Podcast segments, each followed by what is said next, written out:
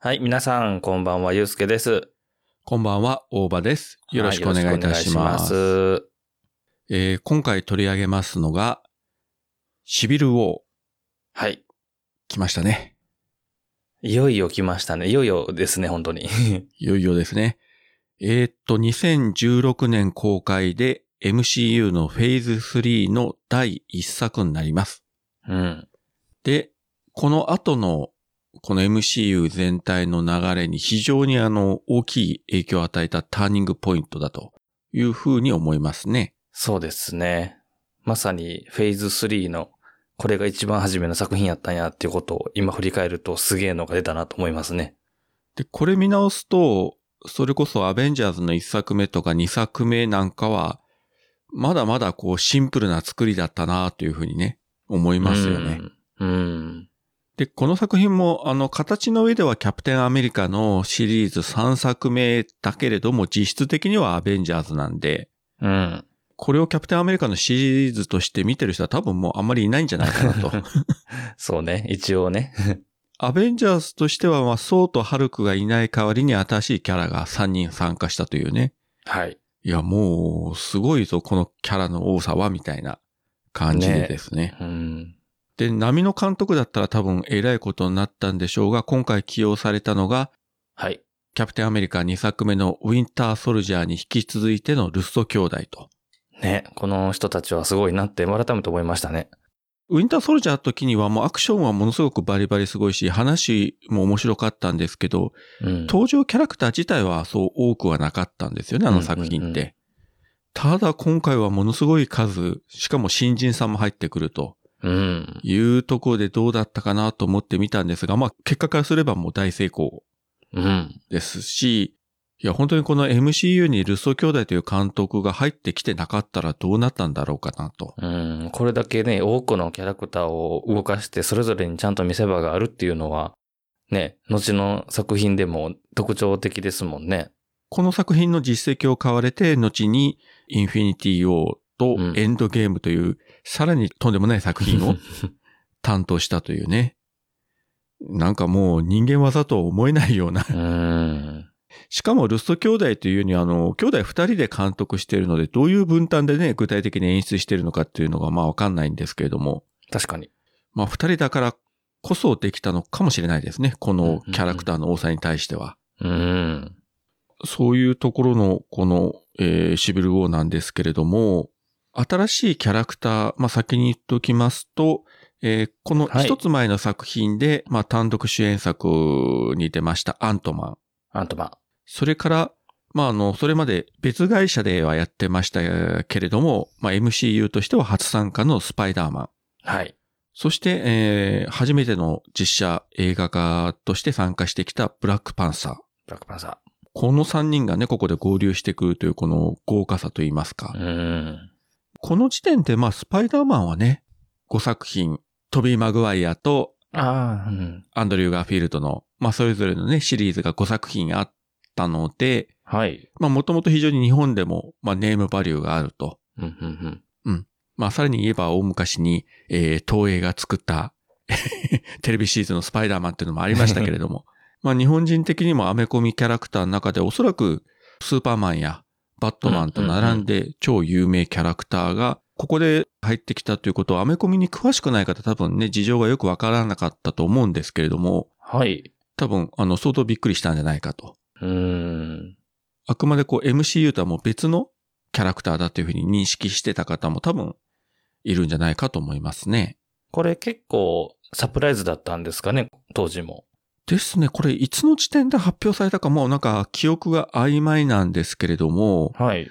自分が印象的に覚えてるのが、えっ、と予告編の映像とかがこうね、公式に公開された時に、はいはいはいはい。地元の、まあ、テレビ番組のこう映画コーナーで、まあ、紹介されたんですけれども、うん。あの予告であった、あの、スパイダーマンがあの糸出して、キャプテンの盾をこう取り上げる。うん、うん、うんあのシーン見た時に、スタジオにいる人たちがみんな大声出して、ええー、って驚いてたと いう。そらびっくりするだろう、ここにスパイダーマンが来るのかみたいな。うん。今までね、あの、この世界のスパイダーマンはもういないもんだってみんな思ってましたからね。そうですよね。まあ、それぐらいすでに日本でも有名なキャラクターだったスパイダーマンが参加とうん。いうことで、まあ、今回見直してですね、まあ、後で話すかもしれませんけれども、はいまあ、我々つい最近、今も上映中のノーウェイホームを見たわけなんですけれども、うんうんうん。その目でこのスパイダーマン、まあ、MCU としては初登場のスパイダーマン、えーピーター・パーカー見ると、いや、もう本当に若いなと。いや、若い。若かった。 若いというか幼いというかね。ああ、そうですね。幼いの方がなんかぴったりくるかも。あの、設定で言えば、ピーター・パーカーってこの時点では多分15歳ぐらいなんですよね。高校1年生かなんかですね、きっと。それぐらいですよね。で、演じたトム・ホランドも多分20歳そこそこぐらいうんうん。だから、今だとね、だいぶ、まあもともとあの、童顔というかね、若く見れる、見える人なんですけども、うん。やっぱ今のノーウェイホームと比較すると本当になんか幼いなぁと。そうですね。あの、若いヒーローっていう感じがすごい出てましたね。もちろんそれは演出でね、そういう風なキャラクターにしたんでしょうけれども、うん。そしてね、やっぱり、あの、ピーター・パーカーの本当にこの幸せな頃を 見てしまったなと いう。ちょっとね、そうそう、ノーウェイフォーム見た後やといろいろよぎりますもんね。名誉おばさんを見てね、あーとかね、まあいろいろ思ったんですけど、まあそれは、うんまああとまた出るかもしれませんが、まあちょっとストーリー順番にですね、追っていきたいと思うんですけれども、はい。えー冒頭が、えー1991年の、えーと、シベリアでしたか。うんうん。ヒドラの基地に眠ってた、まあ、冷凍睡眠してた、あの、バッキー、ウィンターソルジャーが起こされて、で、まあ、洗脳されて、命令されて、で、ある自動車をバイクで追いかけて、うん。車がそれぶつかったりして、えー、なんか使命を果たした、みたいなところから始まるんですけれども、これが具体的に何を意味するかっていうのはもう冒頭を見ただけじゃ何のことやら全然わからないと。はい。というところか、まあ、なんとなくこうね、不穏な空気から始まって、タイトルが出た後、時代は、まあ、現代に戻って、うん。設定的に、えーっと、エイジ・オブ・ウルトロンの、なんか1年ぐらい後らしいんですけれどまあも、結構空いてたんですね。ですね、舞台になったのが、ナイジェリアのラゴスという都市ですね。はい。で、ここでですね、まあ、キャプテンとナターシャとワンダとサムが、まあ、こう、犯人を張ってるんですけれども、目標がウィンターソルジャーの時に出てきました、はい。まあ、表向きシールドのエージェントで、実はヒドラの一員だった、えーっと、ラムローですね。ラムローね。はい。前の映画のラストで、うん死んだかなと思ったら、結構重傷を負いながらも助かってたという描写があったんですけれども、うんうんまあ、ここでね、あの、再登場してくるとは、おっと思ったんですけれども、うんうん。彼らが、まあ、部下を率いて、まあ、テロ行為をしようとするのをキャプテンたちが防ぐというミッションを繰り広げてるわけなんですが、はい。まあ、ここがあの、ルソ兄弟のまた腕の見せ所で、うん。えーそれぞれのキャラの個性を生かしたアクションですね。しかもこう街中でもう、街中というかまあ市場みたいなところで人がもうワンサワンサいるところの中で、かなり激しいアクアクションを繰り広げると。うん。えーっと、一応二組に分かれて、キャプテンとワンダ、それからナターシャとサムと。で、二人ずつ分かれて、それぞれのこうね、個性を生かして戦うんだけれども、セリフの中でもうワンダも何回もアベンジャーズのメンバーとしてこう参加してるみたいなことを言ってましたけれども、うん。キャプテンとのコンビネーションうまくいってて、例えば、あの、ビルの上の方の階にキャプテンをワンダの力で飛ばして、うんあの2階か3階とかにボンと飛ばすとか、あるいはそのビルの中に毒ガスが充満してたのをワンダの力で室外に出してしまうとか。うん。これはもう本当ワンダしかできないような、他のメンバーは誰もこんなことできないからですね。こういう風に力使えるんやっていうのが、ね、分かって、おーって感じでしたね、ワンダ。だいぶあの、エイジオブ・ウルトロンの時よりもワンダ自身ね、いろんなこう、まあ経験も積んだんでしょうけども、パワーアップして、力の使い方もこうね、いろいろ変わってきてると。一方、あの、まあ、ナターシャと、あの、サムのコンビなんですけれども、まあ、でも、やっぱりナターシャ改めてすごいなと思ったのが、うん、言うても他の3人はね、強化人間だったり、ね、超能力持ってたり、まあ、サムもね、空飛ぶ兵器を背負ったりとかいろいろあるけど、ナターシャのみはまあ普通なんですよね。うんうん生身の体で、まあ銃は持ってるけど、特殊兵器とか何も持ってないけれども、他のメンバーと変わらずに、対等以上に敵を倒していくという、このあたりのナターシャの見せ方もうまいなと。いやー、かっこいいですね、ナターシャ。今回見直してて、まあもちろんね、うん。すべてのシーンをスカーレット・ヨハンソンが演じたわけじゃなくて、まあ、いわゆるスタントダブルでね、入れ替えてやってるんでしょうけども、まあ、そのあたり、こう、編集もうまいので、本当に本人が全部やってるようにも見えてしまうというか、うん。このあたり見せ方うまいなと思ってですね。あの、他の作品のメイキングとか見てたらね、ブラックウィドウのメイキングでもあったですけれども、ずっと長年同じ人がスタントやってて、もうコンビ組んでこうやってるということで、もう息がドンピシャ合ってるというか、うん、うん、うん。専属のね、人がいるって言いますもんね、ずそーうっでと。すね。で、しかも本当にね、かっこいいんですよ。本当に素手で、体のごついね、うん、うん。男性陣をバッタバッタなぎ倒していくとかね。で、まともに殴っても勝てないから、例えば、足技で蹴り飛ばすとかね、首を絞めるとか。あのー、まあ、筋力勝負で言ったらね、絶対女性だから勝てないけれども、テクニックとかスピードでね、倒していくとかいう、この見せ方がうまいなと今回の思いました、改めて。うんあの、よくやる首のところにこう、くるんって絡みついて誰好きなんですよ。絵的にも派手やし、ね。なんかこう、体格差をね、利用して倒してる感じがいいっすよね、あれ。あちこちでやりますよね、ナターシャは。一つはやっぱりほら、足の筋肉の方が絶対ね、上半身の筋肉より多いから、うん、うん。足技で決めた方が決まりやすいというのと、うん。で、もう全体重かけてね、首に足回してぐるっと回転して相手をね、投げ倒すみたいな。うん。これはやっぱりね、うまいなと思いましたね。あと、サムが、あの、なんか背中からね、あの小型機を飛ばした時なんかあれ名前つけてましたよね。レッドウィングだったかレッドウなィ。ングにペットじゃないけれども。うん。俺言いなさいってね。 そう。レッドウィングに俺言ってって言ったらナターシャが嫌だって。そういう趣味はないと。まあね、ナターシャはそういうオタク趣味的なところはきっとないんでしょちゃんとあの、ファルコンウィンターソルジャーまで連れ添ってますから ね。う。多分今後もね、おそらく出るんじゃないかと思いますが。 まあ、サムもね、今回はその、ド派手な空中戦というのはそんなにないんですけど、結構細かい動き、それから地上に降りてきてもあの翼の部分をね、シールド側にして銃弾を弾くとか、うーん。ミサイルを遠隔操作してね、相手に落としていくとか。ねテクノロジー面でちょっとね、うん。強くなってましたよね。まあ、かなりあの、細かい芸といいますか。うん。まあ、あのあたりもあの、スタークインターストリーズの多分テクノロジーかなと思うんですけどね。はい。あれでもなんかいいなと思いますね。ねかっこいいっすよね。そんなこんなでドタバタやりながら、えー、なんとかラムローを追い詰めて、あと一歩といった時に、えーっと、ラムローがバッキーに会ったよみたいなうん。こと言って、えーキャプテン動揺すると。うん。このパターンって後にあのエンドゲームでもあったんですけどね。現在のキャプテンが過去のキャプテンにバッキーは生きているって言って動揺させて倒すというね。もうバッキー言われたらもう途端に崩れますからね、キャプテンは。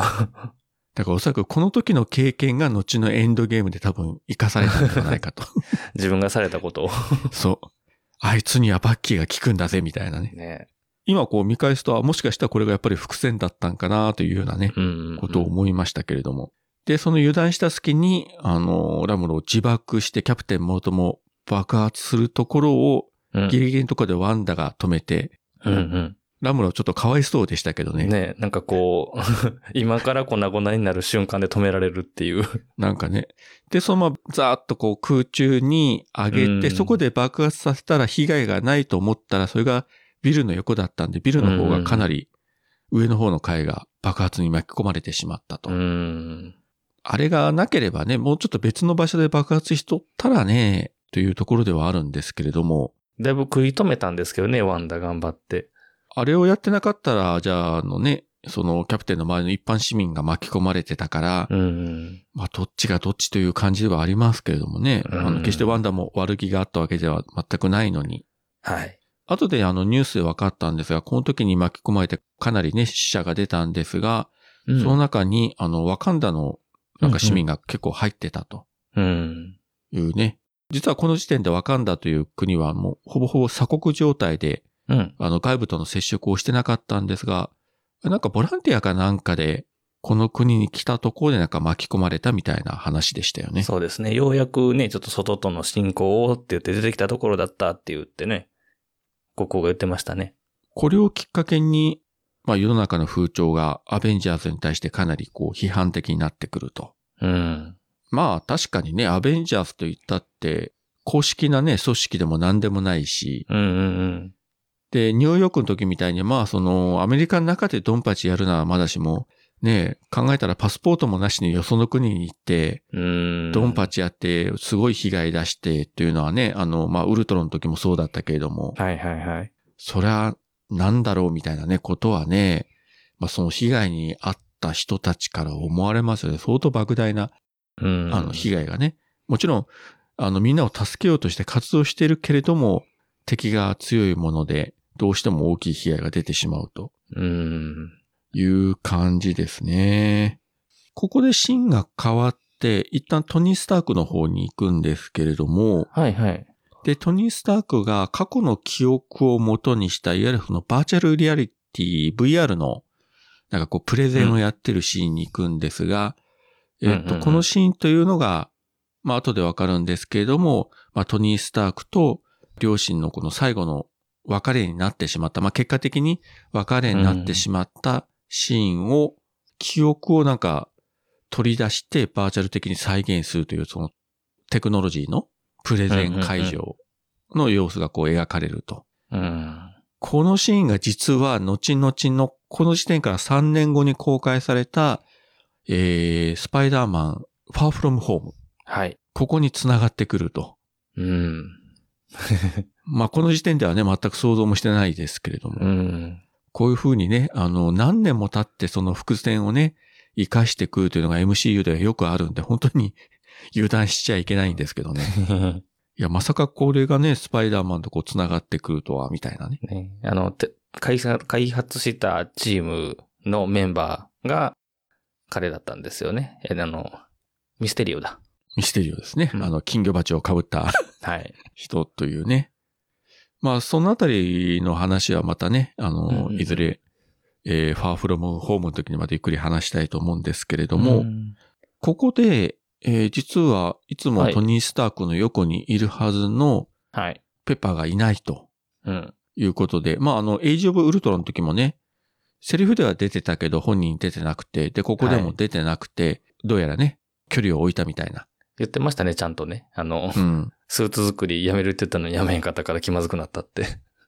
そうね。だから、アイアンマン3の最後でね、あれだけあのね、たくさんの筒をもう全部爆発させて、うん。あの、アークリアクターも取って、これから普通の人間として生きていきますみたいなことを宣言したのに、エイジ・オブ・ウルトラの時には普通にアイアンマンになってた から、どないなっとんねんと。まあね、こうトニー的にもね、こう使命感というか、外敵からね、地球を守るっていう、そこがね、許せなかったんでしょう。うん。だからこういう感じで出てこなくなったから、まあ言ってしまうと、もう、この後もう彼女出てこないんじゃないかと思ってたんですよ、なんとなく。うん、まあね、アイアンマンシリーズも終わってますもんね。そうそで、うそうそうアイアンマンの名前をね、冠した映画はもうないから、まあもともとね、あの、超有名な女優で、あの、単品で主役張る人ですから、うんうんもうちょっとマーベル系のこういった、アメコミ映画には出てこないかなと思ってたら、まあ後にね、また戻ってきてくれたんで、うん。はいや、。めでたしめでたしだったんですけれども。あの、あれですね、ナタリー・ポートマン的な感じですよね。ナタリー・ポートマンもね、あの、彼女はスター・ウォーズのエピソード1、2、3に出て、で、マイティー・ソー、まあ、1作目、2作目出て、うん。で、3作目には出てなくて、うんうん。後でね、あの、そうも別れたみたいなことをね、いろいろそう言そうそっうてたけれども、うん。あの、また今回ね、復活してくるということで。いつの間にか出なくなって、セリフで片付けられて退場みたいな、ね、ちょっと、ちょっと寂しいですもんね、それは。まあ、ナタリー・ポートマンもね、もともとアカデミー取ったりするようなね、うんすごい上手い人で、まあ、こういうジャンルの作品というのを、まあ、本人も嫌じゃないんでしょうけどね、うんうんうん。ずーっと出続けるというのもどうなのかと思ってたけれども、その4作目で帰ってきてくれるというのは嬉しい限りでございます。はい。まあ、やっぱ長くこのね、一連の作品見てるとこういうふうにこう、いろんなキャラクターがね、あの、出ていなくなってまた帰ってきてみたいなのがずーっとこう繋がってくるっていうのは非常にこう、なんていうの、歴史を感じるというか、うんうん栄枯盛衰というか、 うん。いやいやでもなかなかね面白いし、まあこの MCU ならではのこう面白さというかですね。ですね。まあね、一応、キャプテンアメリカの映画っていうこともあるから、レギュラー、ね、キャプテンアメリカ側のレギュラーメンバーで、メインの軸のストーリーを固めたかったっていうのもあるんでしょうけどね。まあそうですね。だから、あの、ハッピーもね、この作品はまあ出てないし、うん、そうだそうだ。うん。そこまでいろいろ出してたらもう収集つかなくなるでしょうしね。うん。そのプレゼンが終わった後、裏のエレベーターの前で一人の女性に声かけられて、うん。実はその彼女の息子が、えー前回のウルトロンの話の時に底部屋に行ってて、巻き込む。まれて死んでしまったと。まあ、トニー・スターク責められて。うんい。や、まあ、責められて当然というか、前も言いましたけど、あのウルトロンの事件、大半はトニー・スタークがやらかしたことによって起こった事件なんまあねで、元を正せば ね。元を正せば。いや、本当にあの作品、ね、この前、あの、この番組で喋った時いろいろ言いましたけども、はい。本当にトニー・スタークが、もうやらかしたことばっかりで話がひどくなってしまったとい うね。うん。だからいくら責められてもね、もうさすがのトニー・スタークも反論できず。うんうんうん。まあ今回そういった反省もあるんでしょうけれども、はい。あの作品全体を見ても、割とトニー・スターク、今回は、まあまあ割とこう、まともというか、まあまあ割そとこううね。常識人っぽいことを言ってるんですよね。そうです他のね。ねまあ、うん。スティーブの方がどっちかっていうと強引というか、そうそうん。おいおいっていう感じが多かったから。 う。そうですね。あの、いつもとはこう、立場が逆転してるようなうん。感じはありましたね。うん。で、その後アベンジャーズ基地に戻ってきて、まあ、あの、ワンダもキャプテンも、そのニュース映像を見て、はい。もうみんなね、アナウンサーとかが、もう非常にアベンジャーズをこう批判してるみたいなね。うんうんで、見たところに、ここであのビジョンが壁をすり抜けて現れて、うん。ビジョン馴染んでんなと思って、 人間の生活に。 マント姿じゃないけど、いわゆる普通の、なんか普段着というかセーターか何か着ているのに顔が赤いからなんかものすごい違和感があるんだけど。 で、それで壁すり抜けてくるし。それはやめてって言われてたからしょっちゅうやってたんでしょうね。多分ね、悪いやつではないけども、やっぱりちょっとね、 普通じゃないからね、彼は。で、ここでお客さん来ました、誰って言ったら国務長官って言ったら、うんうんうん。えーお久しぶりのロス長官が、ロス長官ね。インクレディブルハルク以来ですかですね、ハルクを除いたら、あの映画のキャラクターが再登場したのはここが初めてなんですよね。ですよね。えあの長官の娘がハルクの元恋人ですよね。そうですね。うんで、あの娘も、アニメのホワットイフには確か出てたけうん。ど、ああ、出てました、出てました。実写シートの方には出てないんですよね。確かね。で、実際あの、ブルース・バナハム役者自体が変わったりしてるんで、ああ。本当に。にあの、同じ俳優で再登場、あの作品から来たのはこのロス長官が初めてだみたいなね。うんうんうん。もう結構何年も空いてたんですけれども、冒頭なんかゴルフしてたらそこで倒れて、えー、なんか心臓の手術したとかい うね、まあどうでもいい話を、まあ、つ、つかみとして言いながらも、まあかなりあの強硬に、君たちは国連の監視下に入りなさいとうんいう感じでもうやりたい放題しちゃダメだろうということで、うんうんうん。いや、それは確かに、本当に一理あるなという感じではあるんですけれども、うんで、そこで出てきたのがその底ビア協定というね、ね。ソコビア協定。全世界の百何十カ国が同意して、要はアベンジャーズをもう国連の監視下に置いて、国連の命令のもとに動きなさいよと。うん。で、各国がそれを署名するか、君たちも署名しなさいよと。はい。署名しないと、もう法律違反だよ、犯罪者になるよ、みたいなね。うんうんうんまあそういうことを、まあやんわりというわけなんですけれども、うん。うん。えっ、と、この時にいたメンバーが、トニーとキャプテンと、えっ、と、ワンダとビジョンと、ナターシャとサムとローディか。うん。で、この時点で、えっ、と、クリントはもう引退したっていうような話で出てきてはないんですよね、ここには。そうですね。あのー序盤いなかったですもんね。だから、もう家族のね、元に、まあ、それこそ3人目がね、生まれてまだ小さい子だったでしょうから、うんうんうん。多分、育休取ったか、 まあ、 うん。家でい、ね、育児に忙しかったんでしょう、きっと。はい。まあ、賛成する人、反対する人、うん。まあ、ロディとかもね、まあ、軍人ということもあるから、うん。まあ、賛。成で、うん。で、ナターシャもワイド賛成で、うん。で、キャプテンは、まあ、自由が奪われるから嫌だみたいなね。自分たちの判断で動く方が責任が負えるみたいな。っうん。て感じで、で、このシーンでは割とあの、トニー・スタークあんまり喋らずにおとなしいんですけども、彼は賛成派だと。うん。普通だったらね、今までのトニー・スタークだったら逆に反対派に回るんじゃないかなと思うんですけどう、ん。さすがに、まあいろいろ前作からありましたので、まあ当然だろうみたいなね、感じで。ね。うん。で、ナターシャも同意したもんで、逆にトニー・スタークは驚いてたけど。うん。まあナターシャもね、今まで、まあもうスパイ活動とかね、いろいろやってたから、ウィンター・ソルジャーのラストで、うん。シルの記録とかも全部世に出してしまったみたいなうん。うね、ん。うんこともあったし、うん。決して国寄りの立場ではないけれども、今回は賛成しますみたいな。うんまあ、情勢をね、読んで、こ、その、ね今はこの判断がいいっていうふうに、ちゃんと冷静に考えてましたね。ですね。で、まあ、ビジョンはもともとがね、あの、ジャービス AI だから、そこはもう、計算して、きちんと判断して賛成。で、ワンダは、うーん、みたいな感じで。ワンダはね、もう保留というか、一番精神的なところ疲れてますからね、彼女。明確にこの時点では反対とまでは言ってないけれども、うん。なん、か、保留みたいな感じでね。まあ、そういうところで、トニー・スタークが、本当にあの、毒舌、わがまま、 うん。もうね、自己中心主義の人間が、なんか素直に従うというところで、だいぶ今回ちょっと違うぞとうん。いう感じではありましたよね。トニーはもう、こっから先ずっと、基本的には正しい判断しかしてないですからね。まあそうですね。まあ最後の最後にちょっと感情的になる部分あるけれども、それすらね、観客の立場からすると納得ができるので、うん、うん、うん。うん。割と今回はトニー・スターク感情しやすいのかなという感じではありましたですね。うん。まあ問題は、まあこれロス長官も言ってたけれども、はい。 そうと、ね、えーハルク、どこ行ったのうんみたいな、ね。いないんですね、今ね。うんまあ非常に状況がまずかったですね、ここ、ここでは。でもまあ、いたとしても、うん。まずそうはそんなもん、いや、俺アスガルドの人間だし、神様だし、関係ねえやっつって、多分さっさかアスガルドに帰る だけだろうから、いや、もう、そうがあそこのいたら、もう、バン暴れてこの絵が終わりですよ。うん、かもね。まあそれはハルクもそうで、やっぱり暴れて終わるという。 終わる終わる。で、実はあの、この時期に何をやってたかとかいうのが、最近あのディズニープラスで配信されたあのね、短編の方ではいはいはいはい。コメディタッチで描かれてて、うん。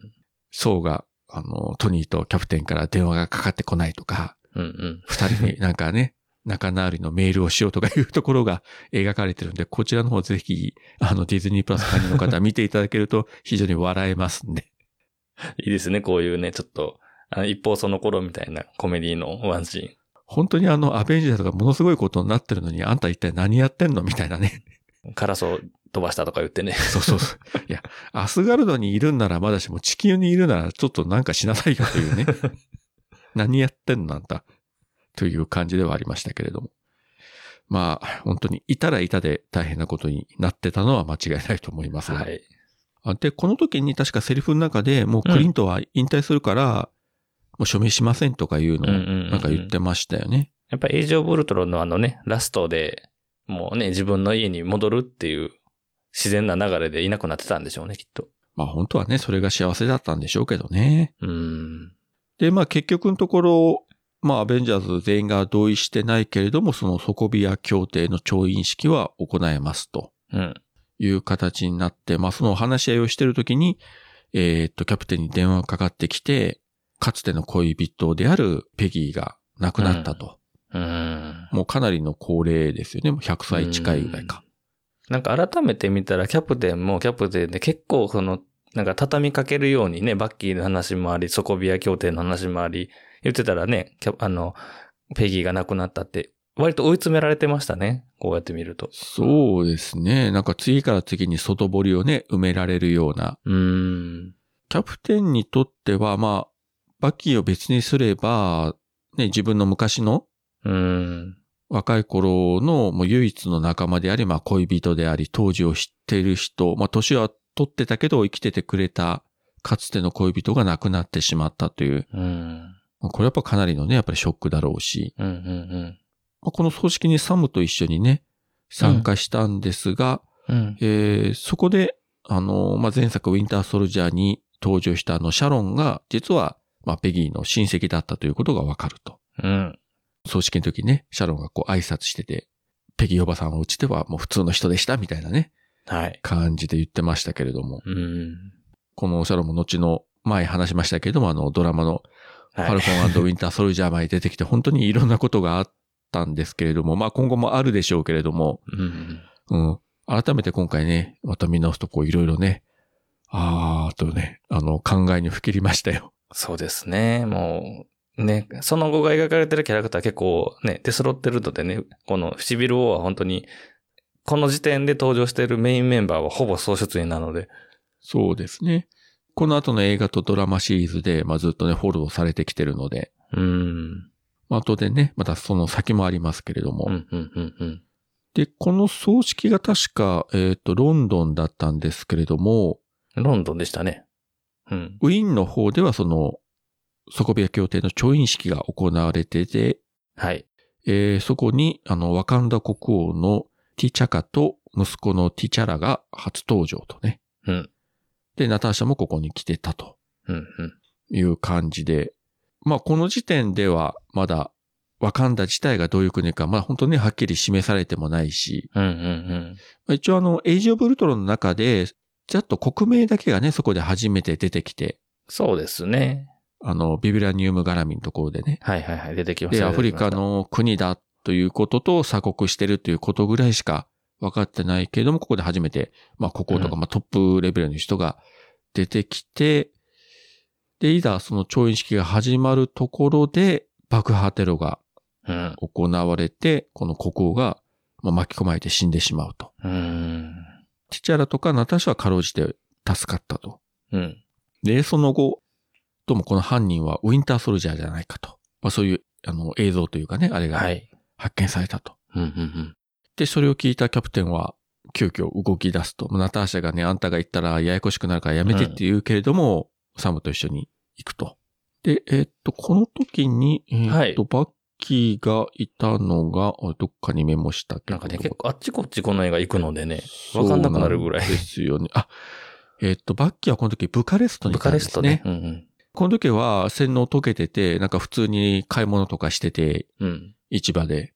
で、ふとこう新聞見て初めて自分が指名手配されてるのに気がつくと。うんうん。えーキャプテンとサムは彼が潜んでるアパートに行くわけなんですが、まはあいどうやってその場所を知り得たかっていうの はまあ特に描写はないんですけれどうんうも。んまあだから先回りしてね、しょっぴかれる前に守るためというか、うん。まあそういう報道がされてもキャプテンはやっぱり、いや、バッキーじゃないと。ね、洗脳されてウィンターソルジャーとしてやったんだというのがあるから、やっぱり。バッキーをとにかく助けたいと。うんうんうん。まあその思いがかなりちょっと先走ってるんですよね、今回は。ねえ。まあね、ちょっと、うん、どうかなと思いましたけどね、見てて。わかるんですけどね。うん。まあキャプテンからしてもね、過去の唯一の親友で、それがやっぱり生きててくれて、でも、うーん、なんか悪いこともいっぱいやってるけど、でも本人がね、本心でやってるわけじゃなくて、操られて殺人を犯してるんだから助けてやりたいと。うんうんうん。で、今回再会するんですけれども、まあその時点では、あの、過去のことを思い出してて、うんうんうん。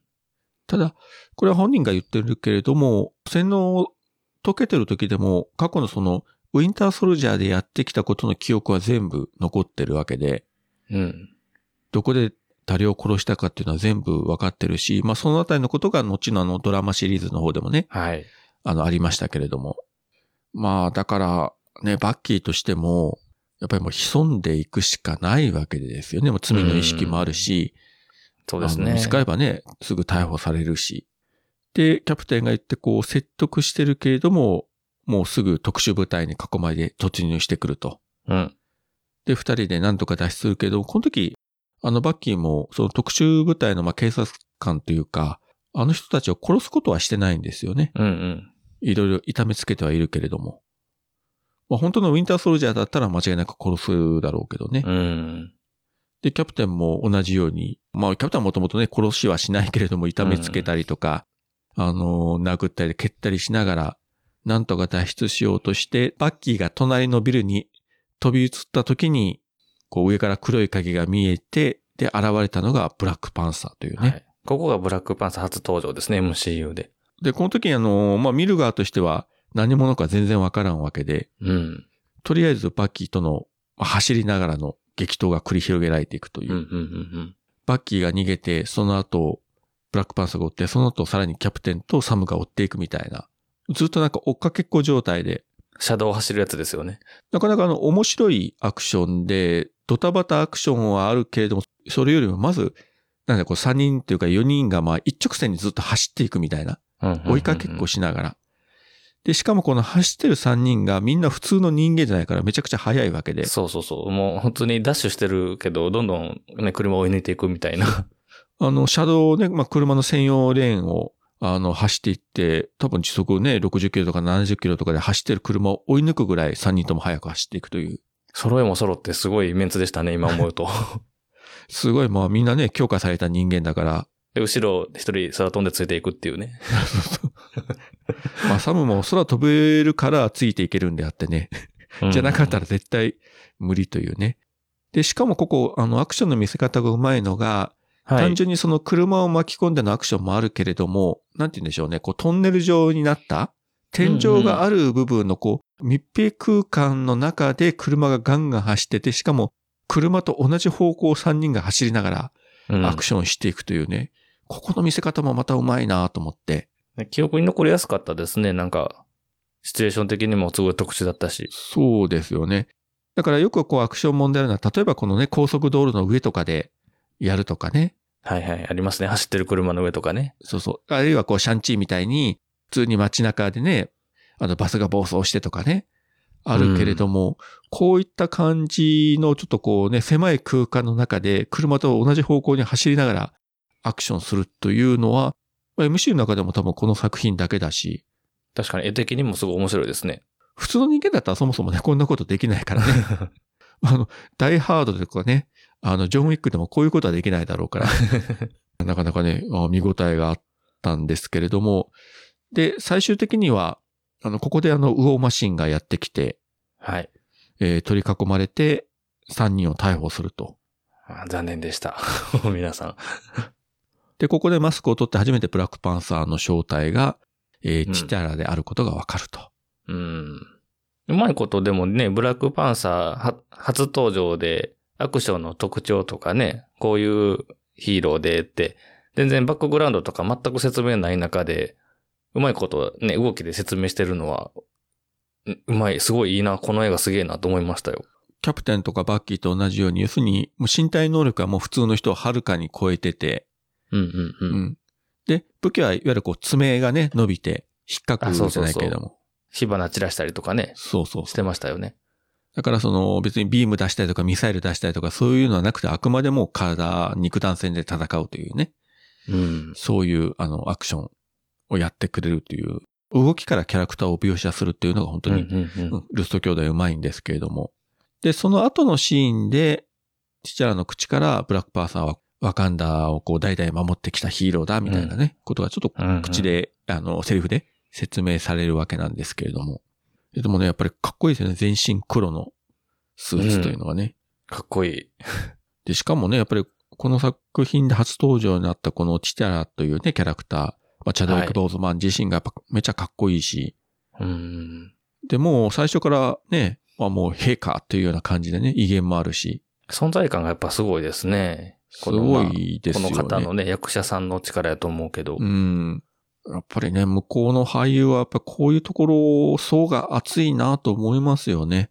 うんうんで、ストーリー上、ほら、やっぱりバッキーを恨むじゃないですか。はい、はい。父親の仇って言って。だから、まあ、なんか半、半分、こう、みヴィラン的なポジションみたいなところで、もうずっとこの後も追いかけてくるし、割とね、ヒヤヒヤするんだけど、まあ、ラストの、その、な、なにその許すシーンとかめちゃくちゃ、あ、国王の威厳やなっていう感じがして、この人立派やなと思いましたもん。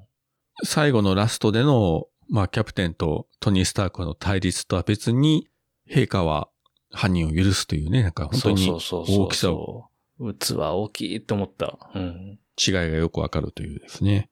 で、まあ結局拘束されたキャプテンたちは、対テロ共同対策本部というところに連れて行かれて、そこであうんうんうの、んシャロンの上司として出てくるのが、えっと、エベレット・ロス。はい。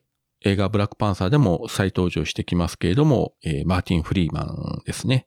はいはいはいはい。映画のホビット三部作で主人公のあのビルボーをやったりとか、あとドラマのあのシャーロックでは、あのワトソン役で、あの有名になった人ですよね。えっ、と、ベネディクト・カンバーバッチとのコンビで有名になりましたけれどもね。はいはいもうオーラがね、もう登場時からね、 すごいですね、この人。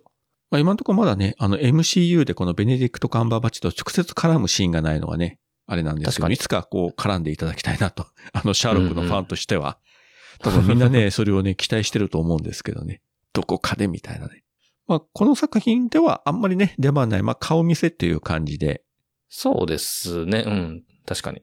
ブラックパンサーの方ではいろいろ活躍するので、まあこういう人がいるということだけ、とりあえず頭の片隅に。というか、もう彼がキャスティングされただけで、絶対この後再登場あるだろうなっていうのはね、まあ、大物ですからね。これだけで終わったら逆にびっくりするんで、うんうん。まあこの時点ではね、次いつ出るか分かってなかったんですけど、まあまあ、いつか出るだろうなというふうには期待しつつね、見ておりました。はい。この後、トニーがここにやってきて、もう一回キャプテンを説得して、まあ、チョインさせようと。そしたら、なんとか、丸く収まって君も保釈されるよ、みたいなね。うん。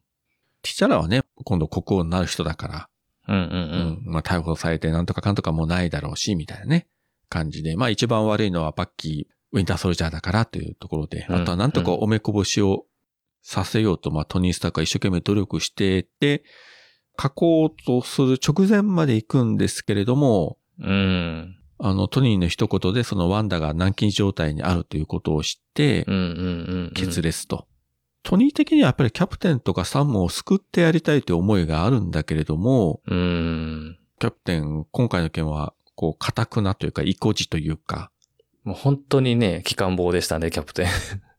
まあ、キャプテンの気持ちもわからんではないんだけれども、うんうんねでも、ちょっとあまりになというところはね、で、またね、トニーもトニーでちょっと不器用なところがまた裏面に出てるんですよね。こそうのなんです口ねが悪いとか。まあ、それまでのね、行いもあれだから、 まあ信用ね、100%されてるかどうかちょっと微妙やけど。これがまたね、他の人が言ったら違ったかもしれないけどね。うん。まあなんかクリントあたりが言ったらキャプテンもちゃんと聞いてくれたんじゃないかという気はしますようね。んうんうん人間性の違いで。で、この、ここに至るシーンでもチラチラとあの出てたんですが、はい。名前が出るのはもうちょっと後ですけれども、まああの、今回の黒幕であるジモというキャラクターですね。自分はね。彼も後にドラマのファルコンウィンターソルジャーに出てきて、もういろいろあのバックグラウンドも明らかになっていくんですが、うん。先に言っちゃうと、あの、元ソコビアの、まあ、スパイですね。うんうんうん。かなり多分凄腕の人なんですが、彼がいろいろ今回、裏で工作してまして、うん。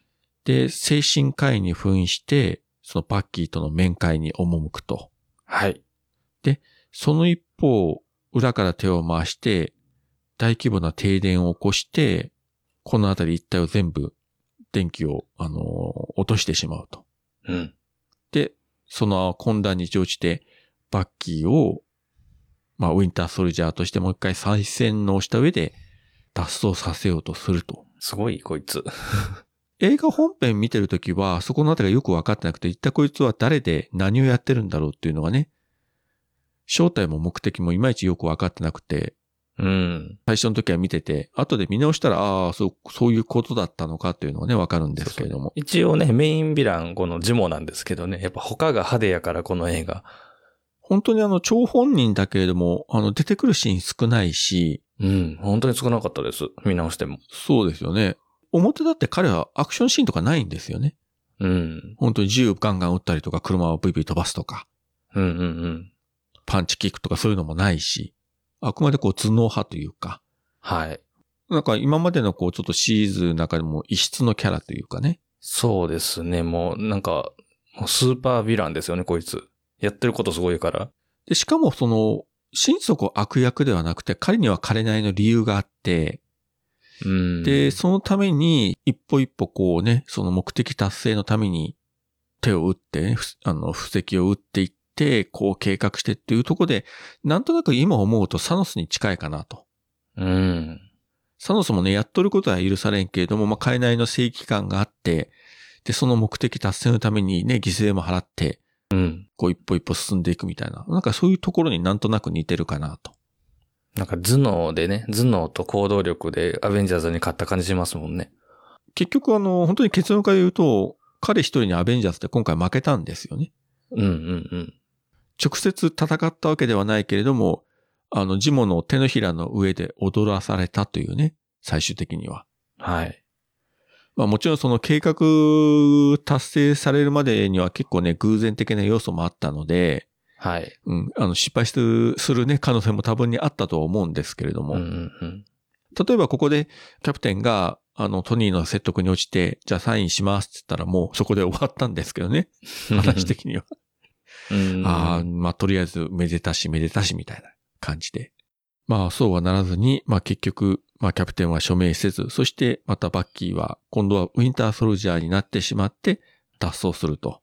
うん。テロ対策本部の中、大混乱の中で、ナターシャとシャロンの女性二人がかりで、ウィンターソルジャーに挑むけれども、やっぱり、ちょっと勝てないと。うん。この二人がコンビを組んでアクションしたのはもう、ここのシーンだけですよね。ですね。なんか、あ、新鮮とも思いました。見直して。あ、こういうシーンあったなーって。まあ、後にね、あの、インフィニティオンの時にナターシャが、あの、オコエとね、あの、組んで戦うっていうところもあったですけども、うんうんうん。割とあの、女性二人が戦うシーンっていうのはそうはないのでですね、あの、自分も今回見直して新鮮やったですね。うんうんうん。二人とも本当にね、生身の人間でね、特殊能力もないけれども、ウィンターソルジャーの方はね、体強化された上に片腕があの、義手になっててね、銃弾も弾くし、かなり手強いですけどね。その後、トニー・スタークがアイアンマンスーツ持ってきてないので、なんか手のひらだけ覆うみたいな簡易型あの。れ、どうなってましたっけ腕輪かなんか腕輪かなんか腕時計みたいな感じ、腕輪だったかなあれをスイッチをしたら、手のひらの部分だけね、カチャカチャカチャっと伸びて、そうそう時々出る部分アイアンマンですね。そうですね。で、手のひらからあれをね、プシュッと出すけども、まあ、多分そんな大した威力はなくて、 うんうん。うん。まあ、結局、もともとトニー・スターク自身は、そのね、格闘技を別にね、極めたわけでも何でもないから、うん割とあっさりやられてしまうと。チタラが今度は挑んでくるけども、彼はもうその生身でも強いんで、まあ、そこそこ互角に戦うけれども、取り逃がしてしまうというね。いや、もうウィンターソルジャー強いと思いましたわ。ほんま。ね、もう次から次に出てくるのをなぎ倒していってね、うん。本当の意味で互角に戦えるのはやっぱりキャプテンぐらいかなという感じそうでで。すね。まあ、洗脳状態だと特にね、もう容赦ないですからねよ。しじゃないですかね。ここであの、ウィンターソルジャーがヘリコプターで脱出しようとした 時に、はい。キャプテンが追いかけていって、で、まあこれはありえないんだけれどすも、ごい、すごいシーンですよね。すごい絵見てるなって思いましたもん。片手で掴んで、もう片方でね、ビルのあれを 持って、もう飛ばさないように、なんか引きずり落とすみたいな感じで。確かにキャプテン普通の人間じゃないし、強化されてるけ ど、でも、あの時のあの腕の筋肉とかものすごいですよね。いや、もうすごいすごい、ももちろんね、う、日頃かマらッチョマンっねて、感じでした。うん鍛えてるんだろうけれども、クリス・エヴァンスすげえやと思って。ねえ。あんまりマスクしてるのに体はすごい。ギャップがなんかすごいありますよね。なんかあの、あうん顔から、ね、上と下の胴体部分そがうそう全そう然そう違うという。まあ多分ね、撮影前に徹底的に、あの、体鍛え直すんでしょうけどね。ねえ、でもね、本当にね、ハリウッドとかの役者さん、キャラ作りというか役作りすごいって言いますもんね。作りますもんね。あの人も他の映画に出てる時はそこまでマッチョじゃないんですけどね。うん。この作品、この MC に出る時ではもう本当にすごく鍛え上げてるから。あの、説得力がありますもん、そのスーパーソルジャーやっていうのが。ここであんまりね、体細かったらやっぱりね、う、うんん。説得力ないし。とにかくあのね、キャプテンアメリカの一作目で、はいはい はい。スーパーソルジャーになるときに、ね、あの、缶桶みたいなあれに入らされて、電気ビーーッと。細い兄ちゃんがいきなり超マッチョになってしまったみたいなね。あれも今思うと非常にふざけたあれなんですけれども、本当にガリガリ君がいきなりシュワルツェネッガーになったみたいなね。まあそれをずっと維持してるからやっぱりすごいなと思いますけれども。ねで、そのまま、あの、ヘリコプターを飛ばさないようにして、結果的にヘリコプターごと二人は下の川に落ちていくと。え。はい。えっ、と、前作のウィンターソルジャーの映画の時のラストは、あのーやっぱり水の中に落ちたキャ押プしてテましたンをね。うん。記憶を取り戻したバッキーが助けるというシーンだったんですけれども、今回はキャプテンの方がバッキーを救い出して、うんうん。とりあえずサムと一緒にこう身を潜めるみたいなね。はい。もう完全にあのキャプテンたちももうお尋ね者というね、ことになりましたけれども。うん。で、このうん。混乱の最中サムはジモを追いかけるけど、彼も逃げてしまうと。はいはいはいはい。まあ、どこ行ったかわからないということでですね。うん。うん。で、この後、まあ、サムとバッキーとキャプテンは、工場か廃屋みたいなところにうう住んで。て、で、バッキーが目を覚ましたら元に戻ってて、うん。昔のことをね、話したりして、あ、キャプテンも、うあんやうんうっんぱりバッキーだ、みたいな。で、形で、そこで、だんだんこうね、事件の真相というか、うん。多分ジモが目指してるのが、そのシベリアの、まあヒドラの基地に、バッキー以外のウィンターソルジャーがまだ何人も眠ってると。うんうん。多分これをゲットして、蘇らせようとしてるんじゃないかということが分かって、はい。で、それを阻止しようとするけれども、まあ人手がいない。もう今更トニー・スタークに連絡もできないと。うん。なんとかしようとした時に、サムが、ちょっと一人当てがあるよと。おったおってなりましたね、来ここで。誰やねんみたいな、アイスかみたいなね。って感じで。で、その後シーンが切り替わって、うん。まあ、スタークはまた、アベンジャーズ基地だったかな戻ってきて、で、ロス長官から怒られたりしたけれども、まあ、なんとか言いくるめて36時間の猶予をもらうと。うん。で、こっちはこっちでやっぱり、キャプテンたち探し出して抑えるには、36時間じゃ手が足りないと。うん。どうしようかって言ったらナターシャが、なんとかするがちょっと当てがあるみたいなこと言って、はい。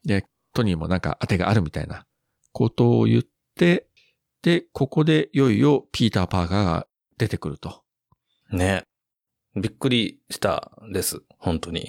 まあ YouTube みたいなね、動画の中に糸出して街中を飛び回って人を救ってるという動画がアップされてて、うん。それを見つけたトニー・スタークが探し出して、ピーター・パーカーのところに行くと。白々しい嘘をついて接触するんですよね。トニーっぽそく。あの、ピーターが家帰ってきたら、トニーが名おばさんと喋ってるみたいな。それはびっくりしますわな、みたいなね。 そらね。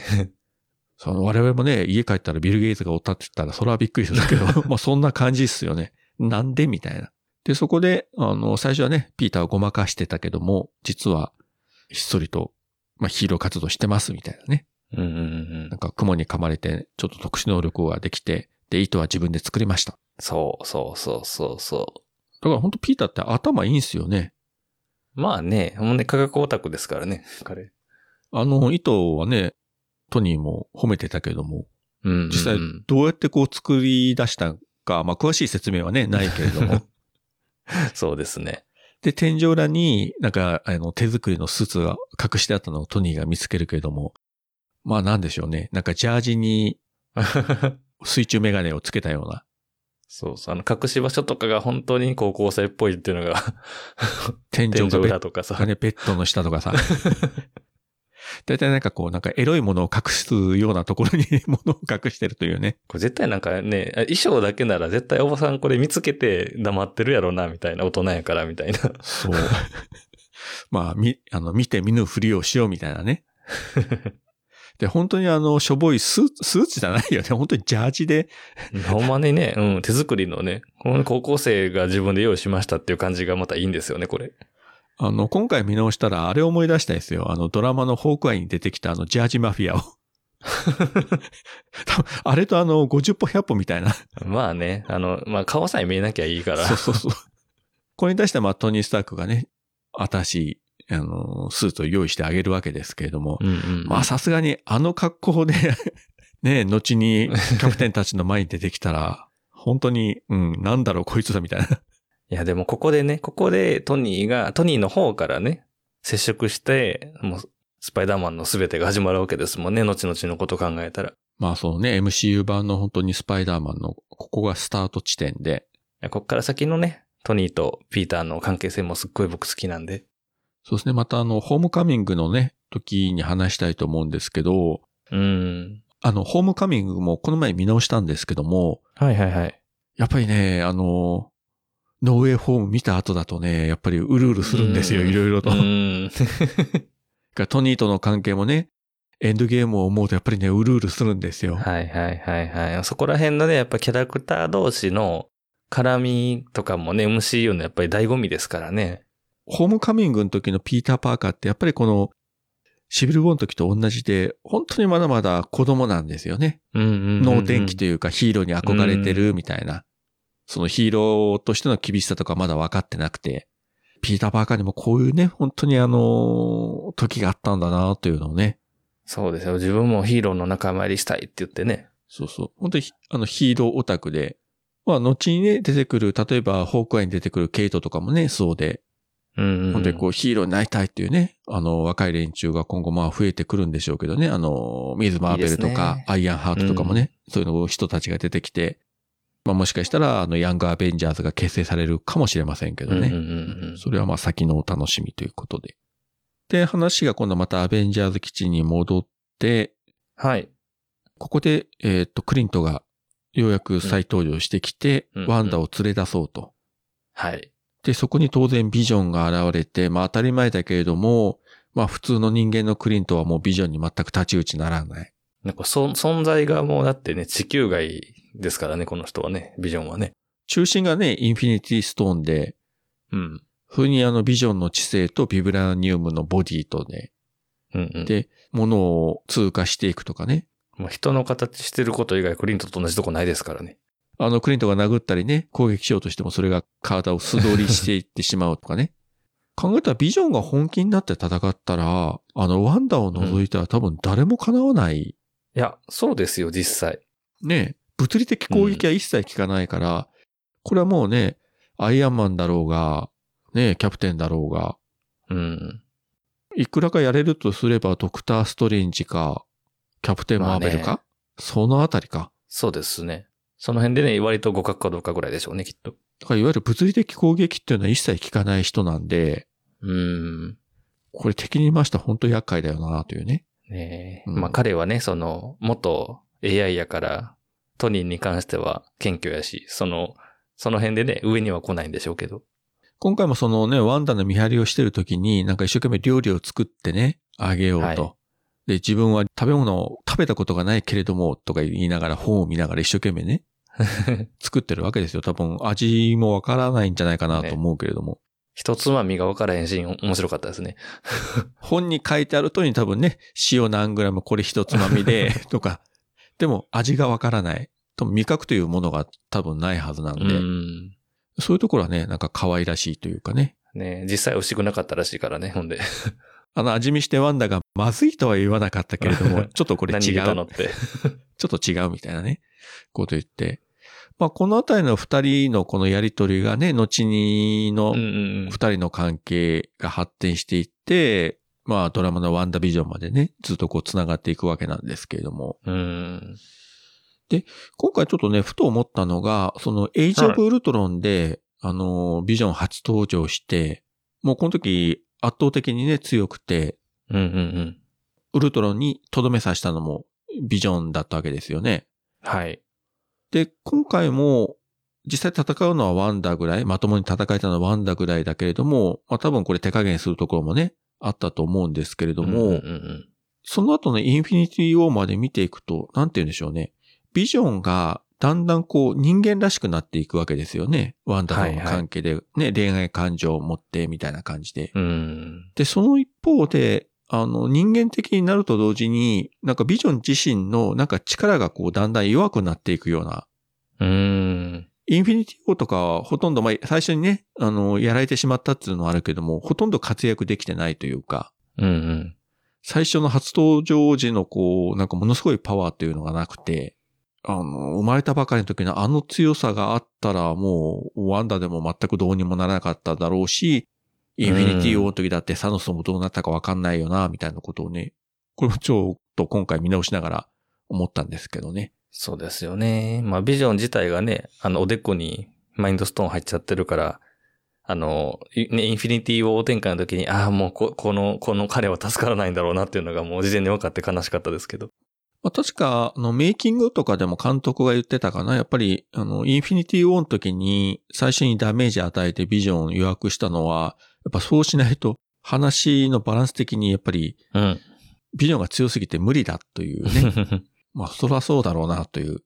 あれだけね、あの、いわゆる MCU 世界の中では、あの、スーパーマン的ポジションなんで、はい。使いづらいですよね、あそこまで強いっていうの確は。かにね。多分キャプテン・マーベルもそうでしょうけど、うん。うん。あまりに強すぎるキャラっていうのは、出したらもうそこで話終わっちゃうんで、みたいなね。はいはいはい。うまいことね、この出番を調整できるような演出にしとかないとね。ですね。で、本作の中でも、そのビジョンに唯一対抗できるのがワンダで、うん。で、今回もそのクリントを助けて、ワンダが自分の力を使って、なんかビジョンをずっとこう、地面の、ずっとね、奥の方をというかなん か、や、やりすぎでしょと思ったけどね。 なんかすごいガンガンガンガンとあの、ね、建物の床ぶち抜いて、地下何百メートルまでこう、沈めていったというね。完膚なきままにみたいな。 まあ、あれも相手がビジョンだからやむを得ず、ああしたんでしょうけどね。うんまあ、普通の人間にあんなことやったら死んじゃうん で。まあ、ビジョンなら死なないから、でも、これぐらいやっとかないと追いかけてくるから、みたいな感じでね、思いっきしやったんでしょうけど。うんうんで、こういうとこでも、やっぱりワンダ強いなっていうのがね、うん。うん。まだもうメンタルによってはね、すごい、あの、パワーがつ 強いから、この人。だから、後に、例えばあの、エンドゲームでサノスとね、戦った時とかは、はいはいはいはい。怖かった、あれ。 ものすごいパワーだったでしょう。もうサノス本当に負ける寸前まで行ってて、だから本当にあの、感情によってパワーの、なんていうかね、うんうんメーターが上行ったり下行ったりみたいな。なんていう、あの、ヤンデレというか、 そういう感じのね。やめばやむほど強くなるみたいな。いやだからね、ある意味、この MCU 世界の中でも、まあ最強に近いキャラだし、うん後のね、そのドラマのワンダービジョンでも、それを発揮して、まあとんでもないことをね、起こしてしまうみたいな。うんうんね、街一つ全部作ってしまうみたいなね。うん。うん。ビジョンまで作ってしまうみたいな、そこまでやっちゃうわけですけれども。まあ、そのワンダがね、あの、5月公開の、えードクターストレンジマルチバースオブマットネスで再登場して、何をどうやってくれるのかっていうのが非常に楽しみなんですけどね。ねとんでもないことやるんでしょうね、きっと。きっとね、うわぁ、ゾクゾクするね。なんかね、予告編でも出てましたけれども。うん。まあ、だからあの映画も、やっぱりワンダの今までの活躍と、あれをずっとね、流れを見ておかないと多分わかんないと思うんで、そうですね。皆様方も今のうちにエイジ・オブ・ウルトロンからね、この作品と、えーインフィニティ・ウォーとエンドゲームとドラマのワンダ・ビジョン、えー全部見直して、5月 に備えていただければ。そういえば話ずれますけど、まあ収録ベースで今日ツイッター見てたら、その5月のね、あのドクター・ストレンジ、なんかもう夏にはディズニープラスで配信しますとか言ってたけど、 公開前なんですけどね。今言わんでもいいだろう。思うんだけど。いやいつものあれですかね、な何日でしたっけ ?45 日かなんかでしたっけそうそうそだからね、シャンチーとか、エターナルズもそうだったから、それはもう分かってるけども、公開前からもう言うなよと思いますけど ね。映画館としても困ると思うんだけどね。最初からそういうこと言われる。うん。いや、もちろん配信でも見ますけどね。映画館でも両方見ますけど、そうですね。我々は。で、えっ、と、話がちょっとそれちゃいましたけれども、はい。えっ、と、ワンダとクリントは、えーまあ、キャプテンのもとに旅立っていくと。うんうんうん。で、一方キャプテンたちですけれども、これがドイツの空港でしたかね。うん。で、この近くで一旦ちっこい車に乗って、キャプテンはいはいはといサムとバッキーと乗って移動して、そこであの、シャロンと合流して、盾とか、サムの装備一式を、まあ、返してもらうというか、もうあれ多分、はい。シャロン盗み出したわけよね。保管されねてだたかの。らシャロンもね、もう追われる身になるよって言って。そうね。まあ、後にこれが実際、シャロンが、まあ、反乱というかね、法律違反を犯したということで、いろいろ偉い目にあって、まあ、それがもうね、ドラマの方でもこう描かれるわけですけれども。うん。ここ、ここシャロンの最後のシーンだったんですね。そうですね。で、ここで別れて、で、キャプテンとシャロンが話してる時に、車の中で見てたこのサムとバッキーで、まあ、バッキーこうね、狭い後部座席 に、うん押し込められてて、席前にずらしていったらね、サムが嫌だとかね。や だ。で、その後、別れ際にキャプテンとシャロンがね、あの、キスシーンがあるんだけど、それはいいんだけれども、それをこのサムとバッキーが車の中からニヤニヤして見てるニヤってニいうのヤがし、てね。本当お前ら中学生かよと。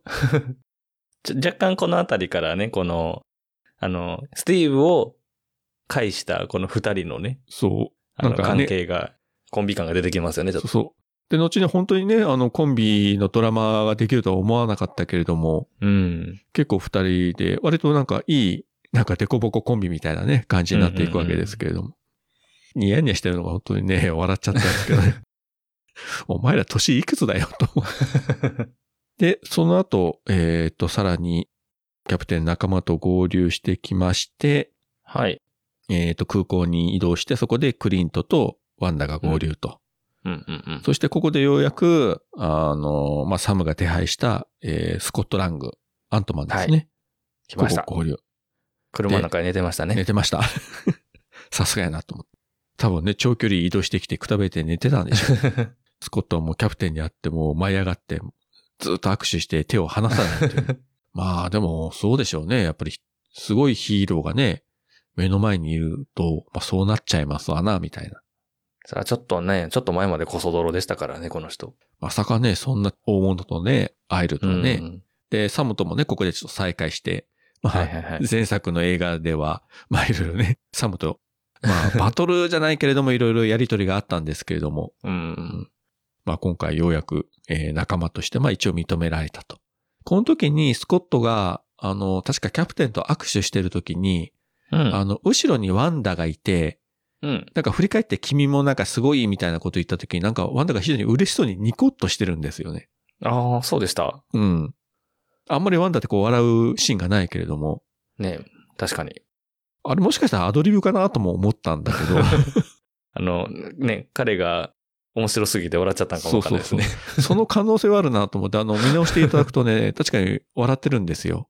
若干ね、うん、あの、重苦しいテンションで来たから、うんあの、ピーター・パーカーとこのスコットラングのおかげで、ちょっと、ちょっと緩んでる感じありますよね、この辺ね。これがね、本当にどこまでがそのシナリオにあったのか、アドリブなのかっていうのは謎ですけれども、まあアドリブであっても全然驚かないなとね。 うんうんうん。まあそこで、こうだいぶね、えーメンバーが揃ってきたんですけれども、で、この空港に来たというのが、その、まあ飛行機を奪ってシベリアに向かおうというね、はいはいはい。ことだったんですけれども、まあ、キャプテン、バッキー、えーサム、ワンダ、クリント、スコットとはいい。うメンバーで行こうとした時に立ち塞がってきたのが、えーはいトニー、ローディ、ナターシャ、ビジョン、えーティチャラ、そしてピーター・パーカーうん。という感じでですね、もう完全に二つに分裂してしまったなというね。ねえもう、うん MCU 全体を見ても、ね、メインシーンですね、こっからね。ですね。ここでも一応キャプテンがね、そのトニーに対して、この事件の裏でジュモが暗躍してとかこう説明するけれども、もうトニーは聞く耳持たないというか、もうここで抑え込まないとその36時間の制限があるんで、う。うんん、強行手段で何されるかわからないんで、とにかく命を助けたいうん。いうことだと思うんですよね。で、ここでその、ピーター・パーカー、あの、アイアン マン、あアイアンマンじゃなかった、スパイダーマン初登場のシーンがさっきも言いましたけれども、あの、糸でキャプテンの盾をポンとね、奪って、はい。あの、出てくる非常にあの、ね、印象的なシーンなんですけどね。なんか、スパイダーマンのちゃんとスーツ姿で登場するの、ここ初登場ですね。ちゃんとね、あの、目の大きさが変わるというね、どういう仕組みかわかんないけれども。今回の MCU のスパイダーマンの特徴はそれらしいですね。そう目ですのね動きが変わるっていう。昔のスパイダーマンって確かに目変わんなかったですよね。うんうん。そこまではあの CG で動かしてなかった んで、この MCU のやつはね、目がいろいろ、あの、大きくなったり小さくなったり、あの、それこそアニメのスパイダーバースとかだったら普通にやってましたけど、うんうん実写でも結構今はやってるというね、感じうで。ん。うんで、まあね、でも本当に、こういうところまで話が行き着くとは思わなかったし、で、この後ね、まあ、かなり長い時間バトルがあるんですけれども、うんうんまあ、こ。こを全部説明するととんでもないんですけれども、いやもうね、どうどうしたもんかと、 どうね、話せばいいもんかと思うぐらい、もうドンパチドンパチやってるから、あっちこっちで。やっぱりまず印象的だったのが、バッキーとうん。サムが二人であの通路を走って行くときにね、スパイダーマンが追いかけてきて、はいはいはいはい。とにかく多分本人も嬉しいんだろうけど、ペラペラペラペラ喋りまくってるんよね。 よう喋りね、あの、ピーターが ね。そう。確かサムから戦闘中にそんなに喋るもんじゃないっていうふうにね、怒られて。で、ずーっとしペラペラペラペラ喋りまくってて、まあ、確かに強いし、糸出してね、身動き取れなくされてあれだけども、その時に活躍するのが、あの、例のサムの、はいはいはい。あれですよ。小型ミサイルね、小型レッドウィングね。レッドウィングで。あの、スパイダーマン飛ばされていってしまうというね。で、一見落着かなと思ったけど、あの床の上に二人とも固定されてしまって、 うん。うん。なんか、非常にこう、間抜けな絵面で そのシーンが終わってしまうというね。もうなんか、んなんだあいつはみたいな、もううん、うん仮想パーティーかみたいなこと言って、もう次から次へといろんなね、ヒーロー出てくるもんやから。ここでもなんかこのね、サムとバッキーなんかいいコンビだな、みたいな、デコボココンビ組がね、よく出てて、もうすでにちょっとね、バディ感出てますよね。なんか面白かったですけどね。キャプテンはほら、真面目だからこういう感じのことできないじゃないですか。うんうんこれ、この二人だったら結構言いたい方で言ってるんで、 うん。いいなという感じで見てねて。あの、バッキーのね、やっぱり、も素の性格ってこういう感じですもんね。そうですよね。あの、キャプテンアメリカの一作目見てね、いただいたらわかるんですけども、うんうんうんもともと非常にあの明るくて、でね、友達思いのいいやつで、うんあの、女の子にもモテモテで、みたいなね。そうですね。そんなバッキーでしたから、まあそれがなんか戻ってきたというね、感じでしたね、ここでは。あと印象的だったのが、えーっと、まあ本来だったらもう全く太刀打ちにならないトニー・アイアンマンと、えーっと、うんクリントがうん戦うときに、まあクリントが矢を放っても全然効果ないんで、アイアンマン油断したところ、頭の上からワンダの地下で車が何台もどんどん落ちてくるみたはいはいはいいな。はいで押しつぶされるというね。ね、初めて外したなって言ったら、いや、そうじゃなくてね、上を狙ってたんですよね。立体駐車場に止めてる車をどんどんアイアンマンの上に落としてくるという、うん。すごい荒技ですけれども。コンビネーションですね。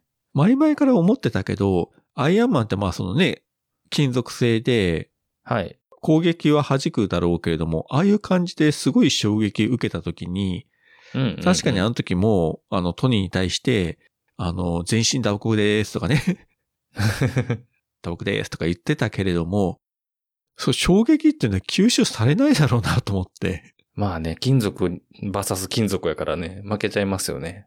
車降ってきたら。いや、相当、結局あの、アイアンマンスーツ着てて攻撃力はあっても、なんか防御もでき るけど、中にいる生身の人間へのダメージっていうのはどうなんだろうとね。タフな、タフなね、社長ですよ。トニーは。うん案外タフだなというねう、ん。ことはちょっと思いましたけれども。そして、やはりこの対アイアンマンの攻撃ということで、今度はクリントとアントマンがコンビになって、うんうんうん小型化したアントマンをね、あの矢で撃って、で、トニーのあのアイアンマンスーツの中に潜り込ませるというね。うん。はい。あの、似たようなシーンが後に、あの、エンドゲームでもありましたけれども、出てきましたね。これはあの、トニー本人が指示をして、ちっちゃく。くなったアントマンを過去の自分のアイアンマンスーツの中に潜り込ませるというね。まあ、こういうところが、いかにもこう、アントマンらしいという。この後、小さくなるアントマンは当然だけれども、今度は巨大化するというね。はい。これは今回初登場というね。そうです。あれがジャイアントマンです。だからジャイアントマンっていうネーミングもなかな か。本人もね、セリフで結構失敗してるみたいなね、ことを言ってて。負担大きいみたいですね、あのスタイルはね。なんか一回しか成功してないって言ってたのかな、あれ。うん。だから、なんかほら、ここは俺に任せて先に行くんだ的なやり方でしたね。そうですね。で、巨大化して、うん。あのね、ロディウォーマシンをね、片手で握りしめて振り回すとはか。いはいはいはい。で、確かにどでかいし強いし、みたいなね、結構大活躍するけれども、まあ最後倒されたのが、ピーター・パーカーの起点を利かして、糸で足をぐるぐる巻きにして、でここが有名なのが、ピーター・パーカーの昔の映画を モチーフにした作戦という。帝国の逆襲見てるみたいなね。超古い映画だけど知ってるって言うんですよね。あいつ何歳だって言って言われる。そう確かに帝国の逆襲って、えーっと、80年代の最初の頃ぐらいだったから、80年だったかな、それこそ。それは確かに古いわな。ね彼は生まれてないですね、ピーター当は、然生まれてないですよね。えー後にあの、インフィニティ・ウォーでも、エイリアンを ベースにした作戦を、ああ、やってましたやってました。どれだけ映画オタクなんだみたいなね。ストレンジ先生をイラつかせてましたね。結構見てるね、君みたいなね、感じではありますけれども。 まあ結局それで、アントマンっていうかジャイアントマン倒されるというね。うんうん感じで。あとはどういったシーンがありましたかうね。ん。いや、なんか各ヒーローの戦闘スタイルのミックスがすごい面白いんですよね、ここのシーン。あとあれですね、クリントとナターシャが、まあ友達同士でね、あー。そうそうそうそう。まあ全然あの本気になってないっていうの分かって、で、ワンダがね、うんう本気出せちって怒るというね、クリント。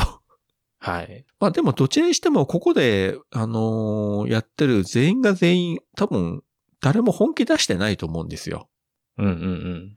ブラックパンサーはあくまでバッキーを追いかけてるので、そこの部分では本気なんでしょうけど、要はまあ親の仇だというね。そうですね。うんうんでも、それ以外のメンバーは多分全然本気出してない。まあ、殺すつもりはないですよね。その、まあ、足止めして、そうですね。もう取り押さえて確保したいぐらいな感じで。まあその意味もあって、はいはいはい特に、あのースパイダーマンというのをね、連れてきたわけだけれども、そうですね。これ、どこでしたっけホームカミングか。なんかでね、スパイダーマン読んだ理由はね、その、傷傷つけずに捕まえられるからって言ってましたもんね。そうそう。で、ホームカミングの中で、その、ピーターが、あの、トニー・スタークに対して、いや、自分はキャプテンの盾を奪いましたとかね。うんうんうん自分認めてよって言ったら、トニーが、あの時キャプテンが本気になってたら君はやられてたぞと。だ そのおっしゃる通りですわ。からちゃんとトニーもキャプテンが本気出してないのは分かってて、はいはいはいはい。その意味ではキャプテンのこと信用してたんでしょうし、うん。まあね、この時点でその、スパイダーマンの中身っていうのはみんな知らないけれども、まあ、様子見てれば本当に子供だっていうことがわかる から、そうですね、言動がね。うん、それに対して本気でや、ね、殺したりは絶対しないだろうといううんところをね、みんなわかってるだろうし。うんあ、そっか、今そのシーンを言われて思い出したけど、あの、近くのホテルまでハッピーと一緒に来てましたね、ピーター。だから、ハッピー映ってないけど、近くにいたんだ、このシーン。あ、の、ホームカミングの冒頭のシーンで、うんうんうん。ですよね、あの、えっ、と、ピーターが自分のなんかスマホでずっと動画撮影してて、そうそうそうそ空港の時も物陰からずっと撮ってて、う。うん。ピーターパンが 呼ばれて飛んでいくところまでずっとこう撮影してるみたいなね。で、あとそのホテルの中で、ハッピーが隣の部屋にいるのか。そうですね。そういうとこもずっと撮ってるみたいなね。はいはいはい。なんかただの旅行気分でドイツまで来てたと。 というか、まあ、行くまで目的は知らされてなかったからね。まあそうですね。うん。で、何したらいいのっていう感じやったから。まあ本当にね、なんか旅行気分で行ってて、まあ彼なりにはね、結構活躍できたから多分、うん、充実したあれだったんでしょうけどね。うんうん。で、まあそういうバトルがいろいろありつつも、まあギリギリのところでナターシャがまたキャプテン側について、うん。で、キャプテンとバッキーはあのジェット機に乗ってシベリアに旅立つと。うん。で、それを追いかけるアイアンマンとウオーマシーンと。うで、んさらにそれをサムが追いかけると。で、ここでトニー・スタークがそのビジョンにサムを落とせって言って、で、ビジョンが額からビームを出したら、それがそれて、ウオーマシーンに当たって、ローディ墜落して重傷を負うと。で、この時も、ワンダを抱きかかえてて、多分、ビジョンって、ちょっとこう精神的に動揺してるというか、集中できてなかったんじゃないかなと。そうですね。この後に、まあ、ね、重症で、ほら、MRI かなんか取ってるね。はいはい。ローディのシーンで、君ならそんなミスしないだろうって、トニーもちょっとね、驚いてたけども、集中できなかったんですって言ってたから、そこがちょっとなんかこのね、さっきおばさんが言ったみたいな、こう人間らしさが出てきて、この人間の脆い部分みたいなのが出てきたんかなっていう。元はだからね、その、ジャービスだから、ね、もう絶対間違えるはずがないのに、うんうんうん。間違って、ウオマシンを落としちゃったみたいなね。そりゃ、なんでやねんみたいなね、感じではありますけれども。ねだからインフィニティウォーのね、はあの、逃避行してるシーンとか、ワンダービジョンとか見ると、あのセリフも、ああ、なんか、そうだよね。ビジョンそうだよねってなりますよ。ロディ、まあ一命は取り留めたけれども、結局もう脊髄とかかなりやられうんうて、下半身が麻痺してしまったとうん。いう感じで、でもあのー、まあ後に、えートニー・スターが作った装具をつけて、まあ歩けるようにはなりましたけどね、結局まはあいそれはずっとつけないともう身動き取れなくなってしまったというね、ことで。うんうんまあそのあたりの話、エンドゲームの中でもね、いろいろこう出てきましたけどね。そうですね。こういう事態になるとは誰もね、想定してなかったから。なんかどちらうんもね、あの、何スティーブ側もトニー側も、痛み分けじゃないけども、ダメージを負って別れるというね。で、この後トニー・スタークは自分で調べてみて、うん。ウィンター・ソルジャーを脱走させた精神科医というのが、うん入れ替わってて、それがジモという人物で、そいつが裏で糸を引いてるということが分かって、あ、キャプテンの言うことは本当だったんだと。ねえ、もうね、それがもう少し早く分かればね。だいぶね、違ってたんでしょうけどね。うん。で、それをロス長官に話そうとして、ラフト刑務所って言ったっけあの、海の中に。はいはいラフ、ラフとあんな感じなんですね、MCU 世界では。なんかすごかったですね。うん。超人専用の刑務所みたいな。今のところこの作品でしかあれって出てないんですよね。まあ、今後出るかどうかわかんないけれども。そうですね。よく、あの、他の MCU じゃないマーベル作品とかやったら、例えばスパイダーマンとかでほら、前の、ね、シリーズで倒された敵がそ、そこの刑務所にいてみたいなのが出てくるけど、MCU で初めてかな。確かあの、ファルコンウィンターソルジャーの最終回で、ジモがここに送られるみたいなことをセリフで言ってなかったかな。ああ、そうでしたね。うんうんううん。ん。それぐらいだけどね、絵として見せられたのは多分今のところこの作品だけ。ね海の中からゴーって上がってくる。すごい刑務所でしたね。潜入もできなければね、脱出もできないみたいなうん。場所にあるということで、で、えーワンダ、クリント、スコット、サムはここに、まあ、閉じ込められてると。うんまあ、牢屋に入れられちゃってるというね。うんうんうん。で、そこにトニーがやってきたら、もうクリントは噛みつくし、まあ、ワンダーはもううずくまって何も言わないし、で、スコットはピム博士が、ね、スタークに気をつけろと言ってたって言ったら、お前は誰だっけみたいな。かわいそうに。まあまあね、トニー・スタークからすれば、本当に初対面の人で誰でしょうみたいなね。で、サムも噛みついてくるけれども、その時に、あの、トニーはがい30秒だけ監視カメラの音声を切って、その時に自分が間違ってたと。キャプテン助けたいと言って、二人の行方を教えてもらうと。はい。で、それをロス長官には言わずに、うん。またアイアンマンスーツを着て、シベリアに向かうと。で、それをこっそりティチャラが、あの、飛行機で追いかけていくと。うんうん。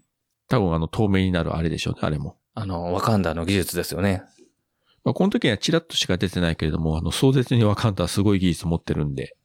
うんうんだから、その、アイアンマンスーツとかのね、あれにレーダーとかにも引っかからずにずっと追いかけていけたというね。そうですね。だからまあ彼も空港で暴れた一人やけど、捕まんなかったのはきっと、ね、技術面で上回って逃げれてたんでしょうね、きっと。ですね。ここでようやくそのこの映画でも冒頭に出てきたそのシベリアの、えっとはいそのヒドラの基地にキャプテンとうんうんうんうん。バッキーが到着と。はい。で、まあちょっと遅れてトニーも到着と。うん一応トニー・スタークは自分が間違ってた、キャプテンが確かったということで、一応まあここで一旦休戦にしましょうと。はい。いや、よかったーって、打ち解けたーって思ったんですよ。初めを見たときは。そうです ね。で、3人で中に入っていったら、すでに、デート睡眠中だったそのウィンターソルジャー何人もいたんですけども、うんみんな殺されてたと。あの、まあ、頭に銃弾打ち込まれてましたよね。うあれん。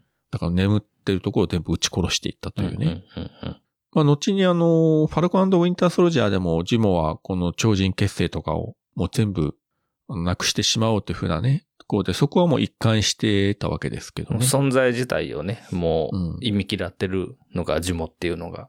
まあそういうところで後のドラマにもこう繋がるシーンではあるんですけれども、で、ここで、いよいよ問題のシーンなんですけれども、古いモニター画面画面に、1991年の映像なんですけれども、うんうんウィンターソルジャーがトニー・スタークの両親を殺すシーンが流れると。うん。映像として見せられるっていう、なかなかね、こう、トニーにすると生々しいシーンですよね。今までの MCU 作品の中で、トニー・スタークの親、まあ、ハワード・スタークですね。まあはい何回か出て、過去シーンでこう出たりもしたけれども、まあ、年齢的に亡くなってるっていうのは当然と思ってたけど、うん。両親が一緒に死んだとか、誰かに殺されたとか、事故で死んだとか、そういった話は多分なかったと思うんですよね、特段。そうです多ね分。出てないですよね。うん。うんで、初めてこの殺されたというね、交通事故じゃなくてあくまでも他殺ですからね、あうれん。は。うん。で、それがよりによってウィンターソルジャーということを知って、トニー・スターク、それはぶち切れますわなと。うん。しかもあれね、超人結成をどっかに運ぶ途中だったんですね。そうですね。トランク開けたら中に入ってたっていうのはね、あうんうんのうんわかりますけど、まあ、ここもちょっといくつか実は疑問があって、はい。この映像、まあ、例えば監視カメラとかに映っとったにしても、うんそれがなぜここにあるのかということと、誰が撮ったのかは別にしても、なぜそれをジモが持ってたか、あるいはこの基地にあるのあーかうんうんというのと、まあぶっちゃけ言えば1991年頃そんなに街中に監視カメラとかもなかったし、まして、 あの街の中じゃなくてどっかのもう田舎道みたいなね、森の中でしたよね。そうで襲すわれたのねは。あんなとこにそんなカメラあるわけないしと思ったけども、 まあそこはやばかなと。うん。まあ多分、僕もそれ見直して思って、あくまで多分ジモは、そのね、超人血清がどこに運ばれていったかっていうのを知りたかってたじゃないですか。ずっと、はいはい。あの、任務の報告をって言って序盤から追いかけてて。はいはい。で、ね、バッキーの洗脳を解くシーンで、ようやくバッキーから直接ね、その、超人血清がどこに運ばれていったかっていうのを聞きたかったから、多分、あのね、91年の事件を調査していく中で、たまたまバッキーがトニーの両親殺したっていうことを知ったから、それを利用したんかな、みたいな。そうですよね。ね、初めから多分トニーの両親の、を調べてたわけではなさそそれはそうだと思いますね。うんあくまで流れの中で偶然知り得て、で、知ったから、あ、これは使えるぞと。う。うん。これをうまく利用して、そのキャプテンとバッキーとのつながりから、これをこうしたらトニー・スタークと絶対対立するぞと。うん。まあ逆に言うと、それがなければ、決定的に分裂はしなかったはずなので、そうですね。ででも、えーあの、スティーブが知ってたっていうのがそびっくりしました、あ僕あれ。う、そうなんですよ。で、これがもう一つ疑問で、未だにわかんないんですけど、これ、いつの時点でキャプテンはこれを知ったのかというのが、明確な描写がないんですよね、作品内では。あれですかね、あの、星のノートあるじゃないですか。はいはい洗脳のキーワードが書いてる。あそこに書いてた。あ、でも別にスティーブあれ読んでないしな。そうなんですよ。確かに、バッキーはウィンターソルジャーの記憶を全部持ってるっていうのは本人も言ってるし、確かに覚えてるんでしょうけども、そうそう、殺した相手は全員覚えてるって言ってましたもんね。その嫌な、ね、記憶にこびりついてるっていう意味も含めてやけど。ということは、バッキーが喋らない限りキャプテンわかんないんですよ、そのことはね。うんトニーの両親殺したっていうの。でも仮に言ったとして、まあ映画の中で明確な描写がないけれども、もし言ったとしたら、このシベリアに行く飛行機の中でぐらいしか多分言うシーンはなかったと思うんですよね。うん。その前の段階ではもうそんな喋る余裕もなかっただろうから、本当に二人でゆっくり話せたっていうのは、ね、ドイツの空港からシベリアに向かううん。中で、本人から聞いたぐらいしかないかな。ないと思うんですけどね。あと、ほら、ジモが、その、もともと、えっ、と、調布員かなんかしてて、はいはい。で、超人決戦に行き継いだきっかけっていうのが、セリフでしか出てなかったけど、あの、ナターシャが、ウィあの、キャプテンアメリカウィンターソルジャーの時に、こう、シールドとヒドラーの秘密を全世界にばらまいたじゃないですか、最後に。はいはい。あれで、あれがきっかけになったって言ってたから、そのデータの中にあったとか、かもしれないですね。あちゃんとでも、そうそう、ジモの動き出しと、ウィンターソルジャーのラストって因果関係あんねやと思いましたもん、あれ見てて。うんうん多分そっちの方かなと思いますね。あんまうんり積極的にね、バッキーが喋るとも思えないし、うんということは結構前に実は、そのね、流出した情報の中からうんうん出たのか。となると、下手したらナターシャも知ってたかもしれないし、うん。まあちょっとね、いろいろ疑問点はあるけど、そこがね、ちょっとスッキリはしないところなんですよ。まあね、明確な答えは多分ないんだろうけど。直前に、あの、知ったんならまだしも、ずっと前からキャプテン知ってて黙ってたのってなると、おいおいという感じにもね、捉えられるわけですよね。まあね、まあまあ、いまあ言えないですけどね。ね 言えないけどね知っててもうんどうなんだろうな、みたいなね。いや、だからな、微妙にやっぱりね、不器用なんですよね、トニーもスティーブもね。そうなんですよ。ただ今回これでそういう両親が殺されてる動画を見せられて、トニー・スタークが本当にブチ切れて、うん。バッキーを襲うというのはもうこれは本当に人としては当然だろうし、うんうんうんで、それをまあ、キャプテンがかばうのもまあ、当然といえば当然かもしれないけれども、うん、でもどう考えてもやっぱりトニー・スタークの方に部があるんですよね。そうですよね。キャプテンは知ってて黙ってた上に、いや、それは、バッキーが悪いわけじゃないと洗脳されてやったんだっていうのを、それは、それはそうなんだけれどうも、んバッキーに責任はないと思うけれども、うん。ただ、そんなね、正論は感情的になったトニー・スタークに全く通用するはずがないし、うん。そう思うんだったらもっと早くこっそり言っとった方がまだしも良かったのかな。そう。だからちょっとね、思わなくはないうん、そう。感情の動きだけ追うと、唇を若干ね、燃えるとこあるんですよね、この映画。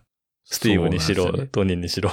だからまあね、結果的にどちらにとってもこう不幸なね、流れになっちゃったけれども、いや、でもそれをうまく躍動して成し遂げた字も偉いことですよね。やっぱこいつはすごいなと思って。すごい頭切れますよね。だから、うん本当にみんな彼の手のひらの上でね、踊らされて、直接的なコンタクトほぼないですもんね、アベンジャーズに対して。アベンジャーズのメンバーと絡んだのもここだけなんですよね、直接的には。うんで、この後、ティチャラとも絡むけど、うんうん。本当この映画のラストのラストで絡んだだけで、あとは全部もう裏で動いてたというね。うん。でもこれだけね、やったらもう見届けて自分は死ぬつもりでいたっていうから、自分の方もね。あの、バッキーを脱走させるときにちょっとキャプテンとサムと絡みがあったのああ、か。そっかそっか。うん。あでも、その時にはまだその正体は分かってなかったからですね。そうです、そうです。ね、ちょっと怪しい人間とは思ったけれども、うん。それで結局逃げられてしまったというのはありましたけどね。うん。だから、ちょっと恐るべき敵ですね。敵に回すと本当にこれは。うん、うん、で、この後、まあ2対1の戦いになるわけなんですが、それでも本来的に言えば、あの、装備とか考えれば、やっぱりアイアンマンの方が勝つはずなんですよね、本来的には。うん。うん、うん。別に殴り合いしなくても、本来アイアンマンスーツって殴り合いする兵器じゃないんで、そうです遠ね隔攻撃じゃないですか、ミサイルとかビームとかで。うん、うん、それやったらキャプテンも、ね、バッキーも勝てるはずがないけど、やっぱりそこはやっぱり冷静さを失ってしまったはい。トニー・スターク、まあうまくね、アイアンマンスーツを操作することもできなかったのかなと。うん、うん、で、結局、まあそれでもなんとか互角に近いぐらいな感じで双方ボロボロになりながら、で、最後の最後でね、あの、バッキー片手吹き飛ばされて、うん。はい。アイアンマンスーツもね、あの、リアクター壊されて、はい、はい、はい。もうほとんど動かなくなっまあひて。引き分けなんかなまあ、か勝ったか負けたかっていう、はっきり言うなような感じでしたけど、最後は。まあ、引き分けちゃ引き分けでしょうね。もう本来、うんあの、もうもう二人とも、もうこれ以上戦闘不可能みたいな感じにはなりましたあもれんでね。も、トニーがね、感情的になってなかったら、負けてましたよね、言った通り。あの宇宙から狙撃されたら負けますからね、スティーブ。そうそうそうそう。多分、アイアンマンが殴り合いみたいなことをやるシーンは、実はあんまりなくあんて、うん確かにね、空飛んで、なんか、そうなんですよミ。サイル撃ったりとか、そうなん基です本もん的にはね。遠隔からの攻撃なんで、こんなにあのね、至近距離でビシバシね、蹴って叩いてみたいな、殴り合うみたいな、拳でみたいなのは、非常にあの、アイアンマン的には、今までもほぼなかったし、この後も、まああまりないんですよね。まあ、得意なスタイルではないですね。逆にそういう風に作られてないんですよね。やっぱ機械だから、そんなに素早く殴れるもんじゃないだろうし。で、結局、両方ともダメージを負ってしまって、うん。で、それでも、あの、まあ、追いかけられないけれども、キャプテンがバッキーを連れて行こうとしたときに、盾は自分の父が作った君にはふさわしくないから置いていけというね。はいはいはい。ね。で、キャプテンが盾を置いていくという。うん。このシーンもまた切ないですよね。ねえ、切ない。ボロボロになった盾をね。ねえトニーがそういうのも当然だし、キャプテンもそう言われたらやっぱり持っていけないですよね。うやっん。ぱその盾を作った。しかもね、まあキャプテンからしてもハワード・スタークはかつての仲間であったし、普通にね、だって、会話したりとか、一緒のチームで動いてたメンバーですもんね。で、それを自分の親友であるバッキーが手にかけて、うん。キャプテンとしてはやっぱり辛いところはあったと思うんですけどね。うんうんうんうんでもそう言われたらやっぱりもう盾をそのまま持っていくこともできずに、その場に置いて、二人とも去っていくみたいな。だから、このマットね、もうずっとエンドゲームまで盾はトニーのところにあるんですよね。ですね。一方、一応目的を果たしたジモは、あのね、ティチャラの前で、拳銃で自殺しようとしたけれども、まあ、止められて、うん。で、チチャラも、まあ、君を許すみたいなね、ことそう、を言ってこうもねう器が大きい。で彼からしてもね、父親を目の前でね、爆破で殺されたわけだから、親の仇なんだけど、本当の親の仇はジモなんだけれども、うん。それでも、うん、彼を逆に助けて、あとは法の裁きをね、あの、そうね下す形に持っていったと。復讐の連鎖は自分が止めるって言ってね。そうね。本当はみんながそうであればね、そうこんな事態に至らなかったんだろうけども。全部、よくね、振り返ると全部復讐ですもんね、今回の話って。そうですね。徹底的になんかね、間違ったことやっぱりやってないんですね、誰も。うで、んそれぞれのその底部屋協定の話からずれていったけども、みんなそれぞれ自分の考えがあって、自分の正義感があって、うんうんうんね、みんなを守ろうとね、世界の平和を守ろうとして活動してきたことはみんな一緒だし、うん、お互いにね、憎しみ合ってるわけでもないし。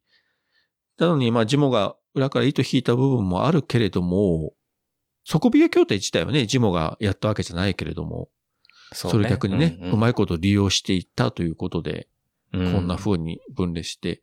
この手の映画で、こう、仲間同士が対立しても、大体、ラストまでには普通、ね、うん。仲直りするじゃないですか。うん。そうですね。例えば、この後の映画になるけど、DC の方で、あの、バットマン VS スーパーマンとかあって、はい。まあ、二人がね、いろいろあって対立するけど、やっぱ最後は手を組むわけですよ。共通の敵に向かっていくんですね。そうそう。敵の敵は味方みたいな感じで。でも今回は本当に分裂したまま終わってしまったんで、やっぱ公開当時映画館で見て本当にそれがびっくりして、ああ。え終わるのここでみたいな。はいはいはい。どうなるのアベンジャーズこの後どうなるのみたいなね。せっかくあれですよね、あの、フェーズ2のラストでこう、エイジオブ・ウルトロンとかでね、大団円で終わったけど、これがそうね。分裂して、しかもこれがフェーズ3の一作目です、ですもんね。それは衝撃ですよね。どうなるのって確かにスパイダーマンとかね、ブラックパンサーとかいろいろ新しい人も出てきたけど、うん。えートニーとキャプテンがこうなって、ええみたいな。まあこの時点ではね、まあ先の展開全然読めなかったけど、やっぱり、うん。あの、仲違いしたまま終わるというね、作りは本当にものすごく斬新でびっくりしたですようーね。ん。すごいっすね。これが、そっか。一作目か、フェーズ3の。まあ2時間30分かけて、結局、ね、二人は別れたまま終わるというね。はい。この後のシーンで、まあちょっと笑えるのが、あの、トニーうがんローディのこのリハビリを手伝ってる時に、はいはいはいはい。えーおなじみのスタンリーがやってき て、ここまでラスト近くにスタンリーが出てくる作品は多分ないんじゃないかと思うんですけれども。まあ、差し込めなかったんちゃいますかね、今回のシナリオそうに。 このじいちゃんは。うん。宅急便の配達員で、まあ、こんなおじいちゃん配達員しないだろうと思うんだけれども、トニー・スカンクさんのお家はここです かと。いくら目が悪いでもスタークをスカンクとは読まないだろうと思うんだけれども、で、小包持ってきて開けたら、それは、あの、キャプテンからの謝罪の手紙と、あの、うんうん携帯電話が入ってたと。でね、キャプテンは、すまなかったとか隠してたのは、やっぱり君のことを思ってたけど、本当は自分のためだったかもしれない。うんで、謝って、でも何かあったらいつでも駆けつけるかということで、携帯電話をはい。送ってきたと。で、そこにまたロス長官から電話かかってきて、刑務所から脱走したっていう報告があったけど、もう、トニー・スタークそこはもう相手しないで切っちゃうのよね。そうですね。仲違いはしてるけれども、うんうん、うん。完全に敵同士になったわけではないと。うやん。っぱりどっか繋がってるというところが、精神的にはね、まだチームだぞっていう。心底キャプテンのことを嫌ってるわけでもないし、うん。という感じの描写でしたよね。だからまあ希望はまだあるみたいな。はい。で、キャプテンは、あの、刑務所に潜入して、みんなを助け出すというところで、この後、えーキャプテンはバッキーを連れてワカンダに行って、はい。で、バッキーはそこで再度、冷凍睡眠に入って、あの、うん。洗脳を解いてもらうとうん、うん、うん。いうところで、一旦終わりという感じですね。そうですね。で、ワカンダがバーン映って、おーっと思って終わるというね。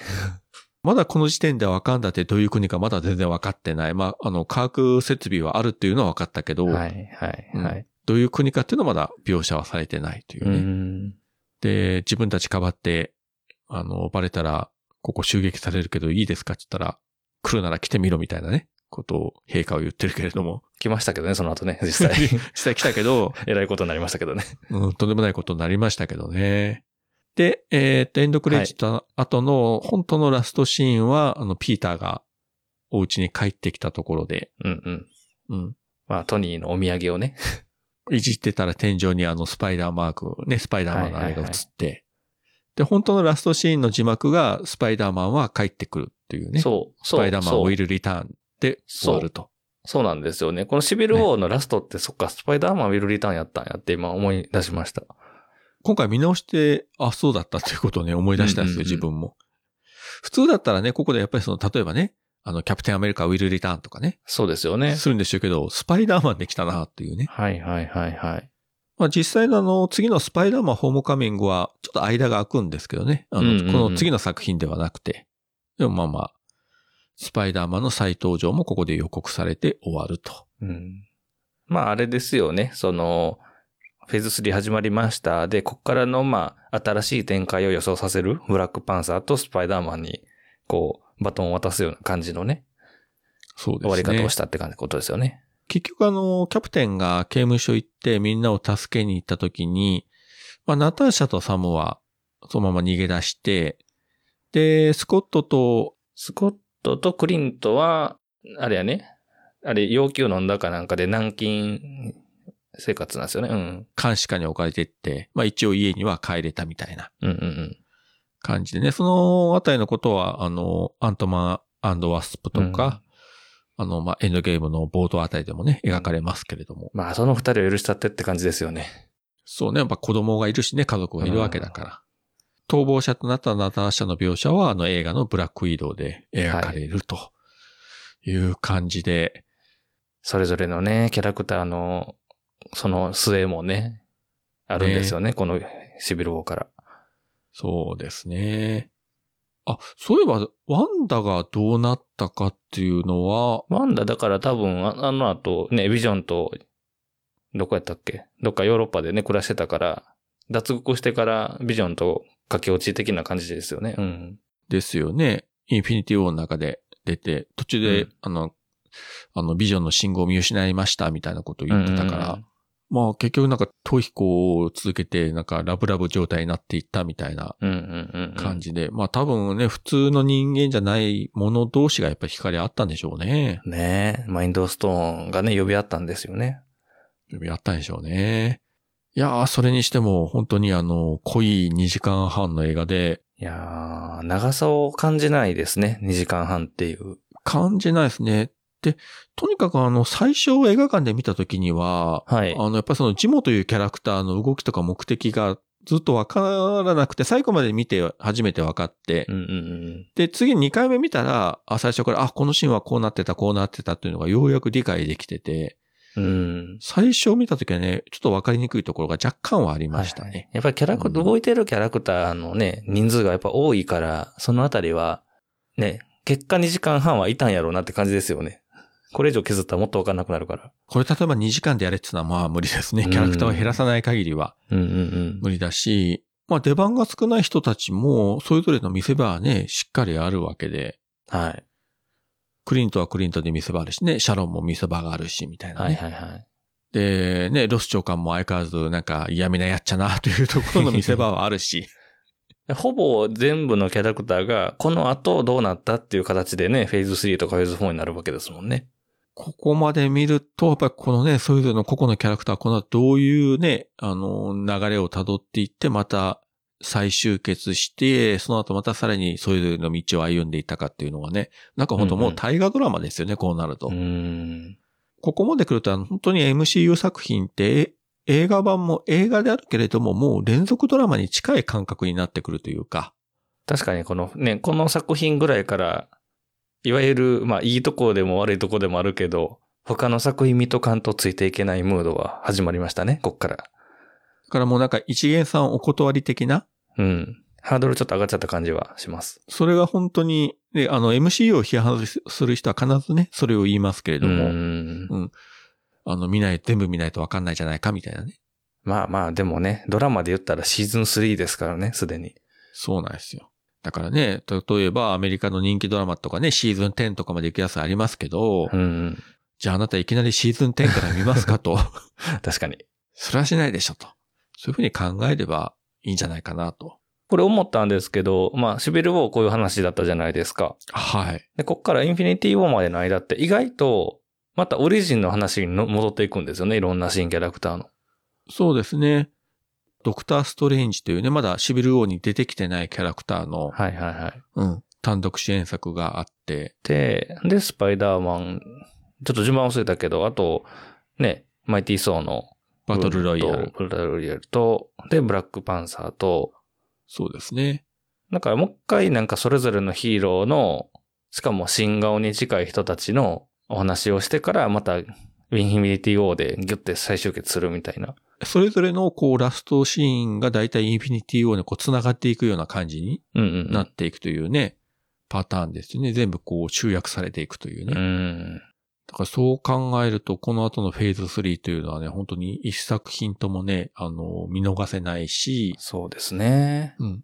で、シビルウォーは本当に、あの、かなり、ある意味、重たい話だったけれども、はい。その一方で、まあちょっとね、結構軽めな話というか、笑えるシーンが多いね、スパイダーマンとかアントマンとかうんうんうもんまたあったりするし、いろいろバまラたンスがね作品によってね、うん、雰囲気が違ってくるので、そうです、そう です。すべての作品がね、シビルウォーとかインフィニティウォーみたいな雰囲気でやられたらさすが に重すぎるけども、うん。まあそこは。はね、スパイダーマンとアントマンがね、とか、あるいは最近で言えばシャンチーもそうですけれども、はいはいはいはい。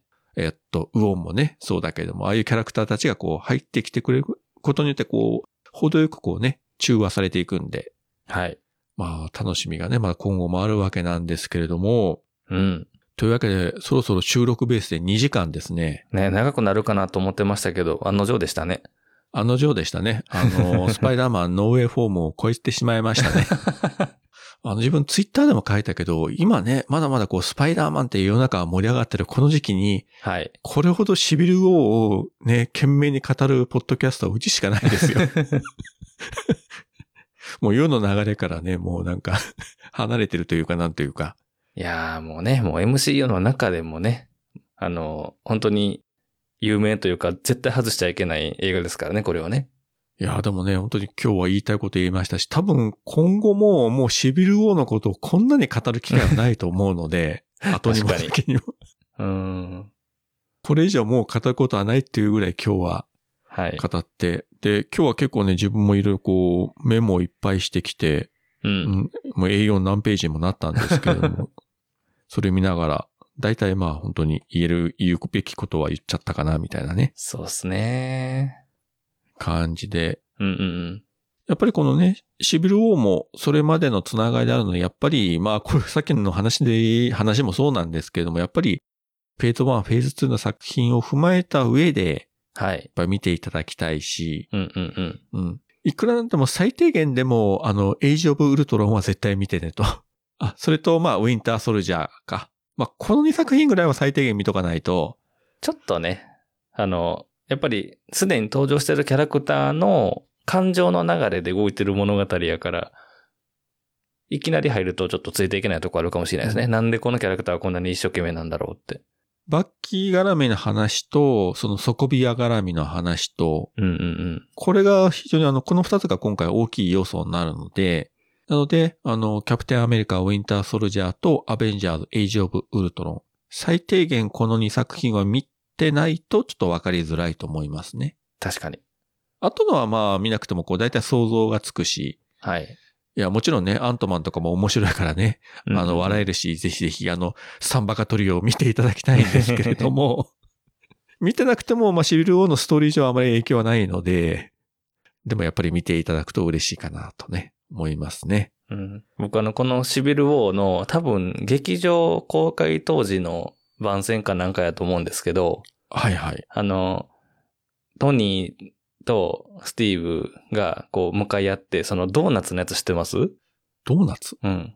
あの、そのドーナツ最後の一個って言って、それを、あの、スティーブとトニーでこう、向かい合って喋ってるんですよ。へえ。でそれをね、もし、あの僕がそれを食べたら、あの、どうするみたいなこと言いながら、挑発しながら、こう黙ってパクって食べた瞬間に、あの、それを見てた、あの、エリザベス・オルセンがキャーっていうね。で、この二人はたもとを分かつみたいな、パロディの、そう、番宣があって、それめっちゃ好きなんですよ。なんか他のやつでもありますよね、MCU のそういうやつって。そうそうそうそう。ヒーローが、あの、アベンジャーズが二分してネタ立するっていうストーリーラインをね、この紹介すうんるパロディがあってすっごい好き で、ちょっと久しぶりにちょっとタイムライン貼っとこうかな、これ公開されるぐらいに。ああ、いいですね。いやーでも本当に、ほぼほぼこの映画の上映時間に近いぐ らい喋りましたですね。いやー、本当にね、ポッドキャストやってよかったなと思いますね。ほんまもでうすそねうなければ、一本の映画でこんなに喋る機会ないですよ。 そうですよね。うん。ねえ。飲み屋に行って友達と映画の話しても一つの作品2時間以上も喋んないですか らもねう。ラストオーダー済んでますよね。時間と経ってるから。もう、もうあの、お客さん、あの、時間終わりましたから、みたいなね。はい。感じで言われるぐらい、本当に今日は、えー喋らせていただいて、本当にあの、聞いていただく方には申し訳、申し訳ないぐらいなんですけれども、 まあまあぜひ作品を見直してから、あるいはこれを聞いた後にまた見直していただくとですね、まあ、ちょっと面白いかなと思いますですね。そうですね。まあ映画も長いし、この、今回の番組も長いですけれども、はい。頑張ってチャレンジしていただければと思います。はい。じゃあまあよろしいですかね、このあたりで。はい。じゃあ今回もここまでお聞きいただきありがとうございました。はい、ありがとうございました。